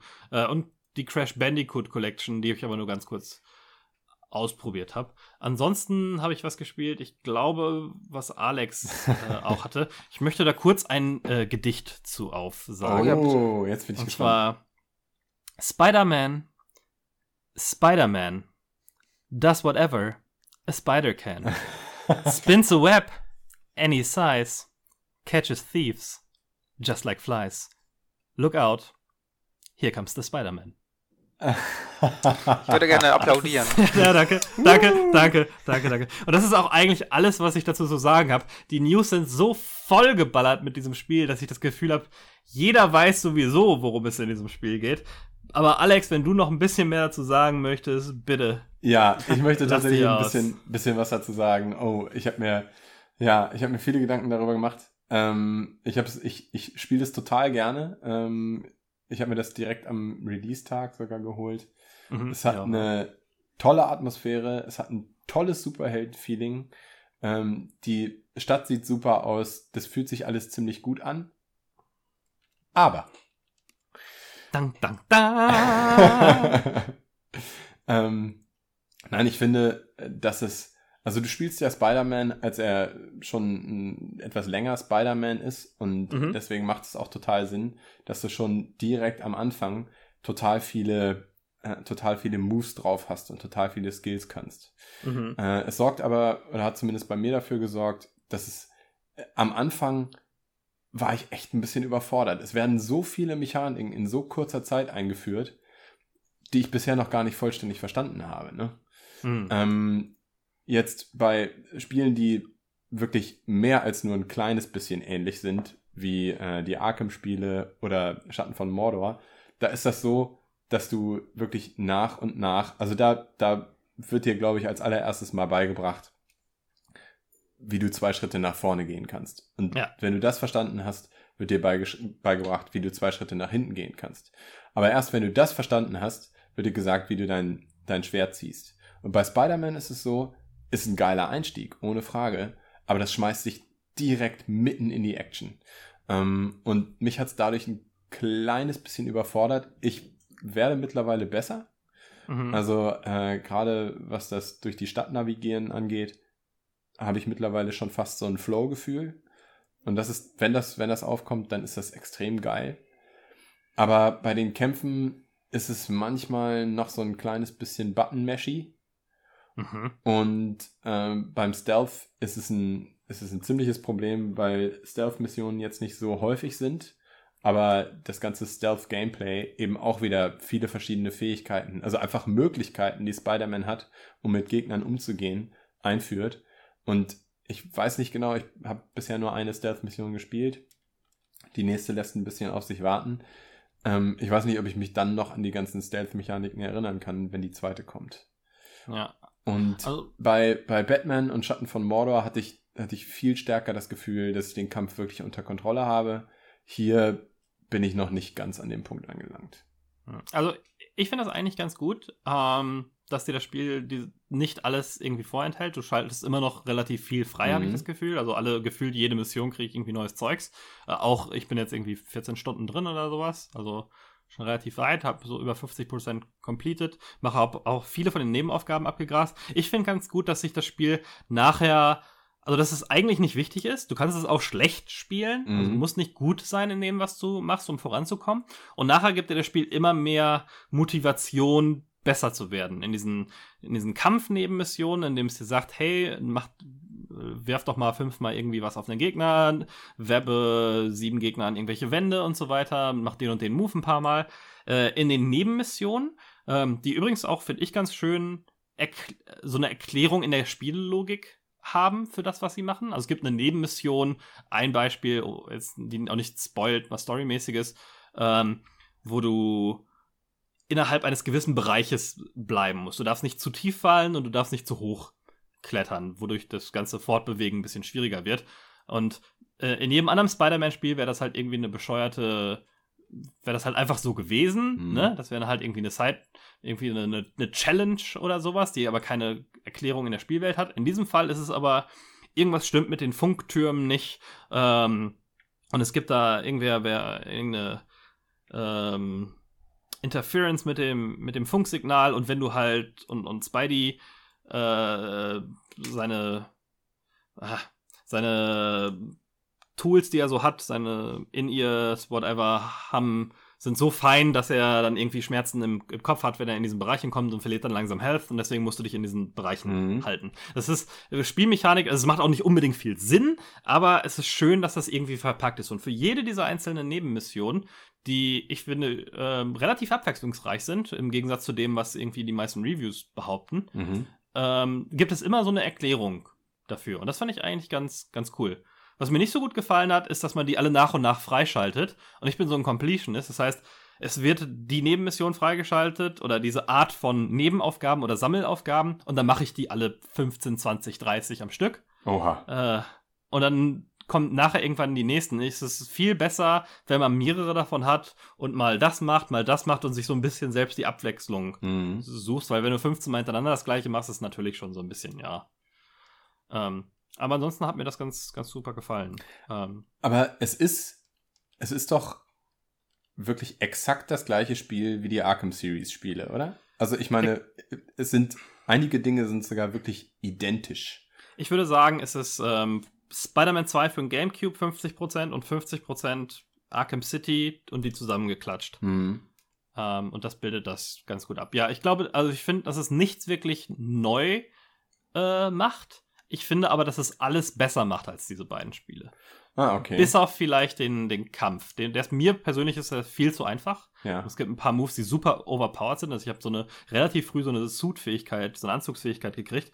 Äh, was ich ganz cool finde, die Anzugsfähigkeit, sobald du einen Anzug freigeschaltet hast, musst du den nicht dafür anziehen. Ja, das ist fantastisch. Also das ist Anzug wirklich benutzen. echt richtig, richtig klasse. Dass man, also dass die Suit-Fähigkeiten nicht an den Suit gebunden sind, sondern du auch den nehmen kannst, der für, für dich einfach am hübschesten aussieht. Ja, und das ist so geil. Es gibt ja auch irgendwie 20, 24 verschiedene ja, oder sowas. Ja, ja. Also, das ist schon cool. Äh, aber ich habe eine relativ früh, die dritte, vierte oder so, was ich gekriegt habe, wo ich hochspringe und in alle Richtungen Netze schieße. Ja. Und wenn ich in einer Gruppe von acht Gegnern stehe, sind dann erstmal fünf bis sechs sofort K.O., also irgendwie an die Wand geklatscht. Und die anderen beiden liegen am Boden und brauchen dann nochmal zwei, drei Netzschüsse, um um ah, fertig zu sein. Also okay. Es gibt so ein paar Tricks. Es, in, insgesamt gibt es ein paar Moves, die völlig overpowered sind. Es gibt einen so einen Schwungangriff, der den Gegner immer umnockt und dann brauchst du immer noch zweimal äh, so einen Netzangriff und der ist am Boden. Mhm. Und äh, manchmal fühle ich mich schlecht, dass ich das Spiel quasi so ausnutze, dass es das Kämpfe gegen 20, 30 Gegner unfassbar billig und, und leicht sich anfühlen. Okay. Und wenn man dann noch das mit dem äh, ein paar Upgrades für, die, für diese Dodge-Mechanik hat, dass man ein bisschen mehr Zeit hat für so perfekte Ausweichmanöver. Ähm, ich fand's mega, mega leicht. hat es denn unterschiedliche Schwierigkeitsgrade? Es hat drei unterschiedliche Schwierigkeitsgrade. Ich spiele auf dem normalen ja, im Moment. Ich muss unbedingt nochmal dann auf dem, dem schwierigen. Man kann mittendrin nicht umschalten. Ähm, ich glaube nicht. Wobei, das kann ich gar nicht mit Sicherheit sagen. Insgesamt äh, wahrscheinlich schon, weil das Spiel hat super viele Optionen. Mhm. Ähm, es gibt eine ganze Reihe an Accessibility-Optionen. Äh, und da habe ich mir erstmal dieses bescheuerte Button-Gedrücke abgestellt. was Gott sei Dank geht, dass man nicht wie ein Irrer auf Viereck hauen muss, wenn, wenn Spider-Man irgendwas Schweres hochhebt, mhm. sondern du hältst den Knopf einfach gedrückt und das macht das Gleiche. Ja, okay. Mhm. Wunderschön. Ja. Aber insgesamt, also äh, ich ist ein super Spiel. Ich freue mich auch schon, wenn ich ja. weiterspielen kann. Ähm, ich habe nicht ansatzweise so viel gespielt wie du. Ich glaube, ich habe jetzt vier Stunden oder fünf Stunden gespielt. Mhm. Aber mir gefällt es immer noch sehr gut. Weil ich habe auch mehr als die Hälfte der Zeit mit dem Sammeln von irgendwelchen Rucksäcken verbracht.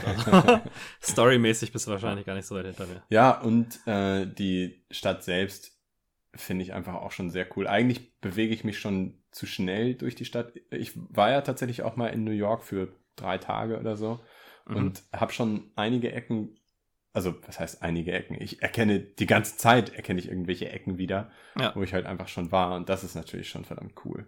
Ja, ja, finde ich auch. Das ist überhaupt ganz cool, dass es auch so durch, durchwachsen ist mit irgendwelchen Anspielungen mhm. auf irgendwelche Orte. Kann man auch zur Penn Station? Ist Hab ich die noch nicht weiter nicht- draußen? Gesehen. Es ist nur Manhattan. Kenne ich nämlich sehr gut. Ich musste da nicht mal übernachten eine Nacht. nee, es ist, ist, die ist nicht in Manhattan, oder? Aber Doch. Ah, okay. äh, wahrscheinlich. Ähm, wobei es ist keine dieser. Ist es eine von diesen. Es gibt so, so berühmte Gebäude, die man irgendwie fotografieren muss. Genau. Und äh, die Hälfte davon finde ich ganz cool, sind dann irgendwelche Marvel-Anspiel Marvel-Anspielungen. Wie die Botschaft von Wakanda, wo halt ne, Black Panther ja, ja. herkommt. Oder äh, dass, dass die Bar, in der sich Daredevil immer trifft. Oder ähm, Alias Investigations von Alias und solche Geschichten. ja. Und ähm, Sehr cool. Also ich, schlecht, das wie gesagt, schlecht. ich, ich freue mich drauf. Ich habe noch äh, zwei andere Sachen gespielt, aber nur ganz kurz. Also was heißt, ich habe sie länger gespielt, aber ich will nur ganz kurz drüber reden. Das eine Mhm. ist, äh, wie gesagt, Ghost Recon Wildlands im Koop. Ich habe gerade das Problem, mit dem letzten Patch wurde irgendwie so ein Bug eingeführt, so dass wenn ich das Spiel starte, er mir in, ich sag mal, vier von fünf Fällen grob ähm, sagt er, ich hätte überhaupt keinen Progress im Spiel. Er sagt, oh, cool. Äh, er sagt nicht, dass ich meine Kampagne weiterführen kann und du musst die Kampagne weiterführen, um mit den anderen Leuten auf demselben Stand zu spielen. Äh, er gibt mir nur die Option, eine neue Kampagne zu starten. Ah, Und das ist richtig, richtig, richtig nervig. Und ich muss jetzt tatsächlich, und das, da habe ich eigentlich überhaupt keine Lust drauf, aber ich muss jetzt tatsächlich mal wieder Zeit investieren, um einen Bug zu fixen. Ähm, und ja, das ist ein, ist ein bisschen nervig. Ansonsten ist es weiterhin ein gutes Spiel. Und ich habe relativ viel Witcher 3 gespielt. mhm. Ähm, ich habe mit Marc auch noch in einer, in einer Nebenfolge ein bisschen länger über Witcher 3 gespielt, deswegen will ich gar nicht so viel darüber sagen. Ähm, zusammenfassend, das Ding ist echt ein absolutes Meisterwerk. Es ist richtig, richtig gut. Es macht fast alles Spaß. Es hat allerdings einige kleine Schwächen. Ähm, zum einen ist das das Inventarsystem und zum anderen sind das die Pferderennen, die eine absolute Katastrophe Ah, sind. ah. Also sie sind wirklich schrecklich. Und ich finde, das Spiel hätte tatsächlich auch davon profitiert, wenn es ein bisschen kürzer wäre. Also wenn es Mhm. nicht ganz so viel zu tun gäbe und man deswegen ein kleines bisschen stärkeren Fokus auf den wirklich wichtigen, zentralen Story-Elementen hätte. Mhm. Das wäre, glaube ich, besser. Deswegen freue ich mich auch, wenn ich mit dem Hauptspiel irgendwann, keine Ahnung, vielleicht so in zehn Jahren durch bin und Ja. dann die DLCs spiele, weil ich nämlich glaube, dass es da alles ein bisschen knackiger, ein bisschen kürzer ist und nicht so durch extrem viele fantastische, aber eben doch auch extrem viele Nebenmissionen verbessert wird. Also du möchtest jetzt also dringend mehr Witcher spielen, damit du weniger Witcher spielen musst nachher. Richtig. Nein, Ja. ich möchte, möchte mehr Witcher spielen, um eben ein knackigeres, ein fokussierteres Witcher zu spielen. ah. Kannst du dann mal berichten, wenn du soweit äh, kommst, ob es dann tatsächlich deinen Erwartungen Sich all deine? Wünsche erfüllt haben. Ja. All meine, Also- also, wenn sich all meine Wünsche erfüllen, dann würden sie das Spiel tatsächlich noch, würde irgendjemand einen Mod machen, der das Spiel in die Warhammer-Welt verlegt. ja, oh Gott, ja. Da wäre auch äh, Warhammer vielleicht- und nicht Warhammer 40k, okay. Vielleicht verstehst du da- das Ganze dann ja, wenn du die Serie geguckt hast auf Netflix. Das Übrigens, stimmt. Äh, äh, Warhammer, ich habe äh, Vermintide äh, 2 gespielt. Das Ah, hatte irgendwie ein kostenloses Wochenende. Aber nur zwei Missionen und hab's dann gelangweilt wieder gelöscht. Schade, das Mir nicht so gut, ganz gut, cool gut aus. gefallen. Hattest du den ersten Teil gespielt? Nee, auch nicht. Ja, Vermintide und Vermintide 2 haben, glaube ich, mal wieder das altbekannte Problem, dass es ein Nahkampf aus der Ego-Perspektive ist. ja, ja. Das, ich habe nicht ein Spiel, du hast gut- mal gemeint, Condemned hätte das gut, ganz gut gemacht, aber Ja. selbst bei Condemned hat es mir nicht so besonders gut gefallen. Nahkampf aus der Ego-Perspektive ist schwierig. Ich finde, Vermintide macht es noch viel schlechter als die meisten Spiele, weil es so überhaupt keinen Impact hat. Du stehst einfach in so einer Horde von Gegnern und hackst da durch. Mhm. Und das ist aber nicht so, als würdest du irgendwie da durchhacken im Sinne von, du hackst einen Gegner nach dem anderen weg und das fühlt sich irgendwie so an, sondern die Animation wischt so über die Gegner drüber und hin und wieder spritzt Blut und hin und wieder fällt einer von ihnen um. Ja, Aber es ist so, als würdest du, weiß ich nicht, die mit einem Wasserwerfer absprühen. Ja, ja. Das hat überhaupt keinen Impact gefühlt. Ähm, ja. Ansonsten hatte ich gerade einen fiesen Flashback, als du von Rennen bei Witcher gesprochen hast. Da musste ich an die alte Mafia-Rennspielmission Oh, Boah. denken. Alter, auf. katastrophal. Die schwerste Mission des ganzen Spiels. Offensichtlich haben, haben Spiele ohnehin damit ein Problem, wenn irgendwelche Rennen in ein, ein Spiel eingebaut werden, die normalerweise nicht auf Rennen ja, ausgerichtet sind. Wie Schleichpassagen in Nicht-Schleichspielen. Ich meine, bei Saboteur, Saboteur gab es auf GOG nämlich auch für ja. eine Apple und ein Ei, 2 Euro oder so. Gekauft, aber noch nicht gespielt, ja. Ich habe das tatsächlich auch gespielt. Ich habe mich, als ich das gespielt habe, erinnert, äh, dass ich das schon mal irgendwann gespielt hatte. Allerdings nicht durch oder irgendwas, sondern auch nur die ersten zwei Stunden. Und mhm. da kommt auch relativ am Anfang so eine Rennsequenz, die eine totale Katastrophe ist. also das ist halt einfach kein, kein Rennspiel, aber sie machen in der ersten Stunde oder in den ersten anderthalb Stunden so eine Rennsequenz, die auch ja. einfach sich total beknackt anfühlt. Ach, jedes Open-World-Spiel, was irgendwie Fahrzeuge hat, ich finde, das ist immer so im besten Fall mittelmäßig. Ja. Ich glaube, bei Red Dead Redemption gab es auch sowas. Ja. Just Cause hat es auch, ja. ja GTA oh ja, Red Dead Redemption. nicht so schlecht, ehrlich gesagt. Ja. Na, ich weiß nicht. Die Rennmission teilweise, beziehungsweise, naja. Ja. Naja. Naja, naja. Gut, aber ansonsten haben wir es dann, glaube ich, für heute. Ja. Dann, ich glaube, äh, wir haben ziemlich gut das Thema ausge... Finde ich auch. Äh, ich hoffe, wir haben äh, Alex ein bisschen inspiriert, sich doch mal ein paar Mods runterzuladen. Ja. Ähm, und ansonsten freuen wir uns darüber, wenn wir irgendwelche Vorschläge bekommen, über welche Mods man sonst noch mal äh, sprechen konnte, könnte. Und dann nehmen wir uns das in der Zukunft vielleicht noch mal ein paar von denen genauer unter die Lupe. Ansonsten bedanke ich mich aber äh, wieder recht herzlich bei euch und äh, bis zum nächsten Mal. Danke. Bis, bis dann. dann. ciao. ciao. ciao.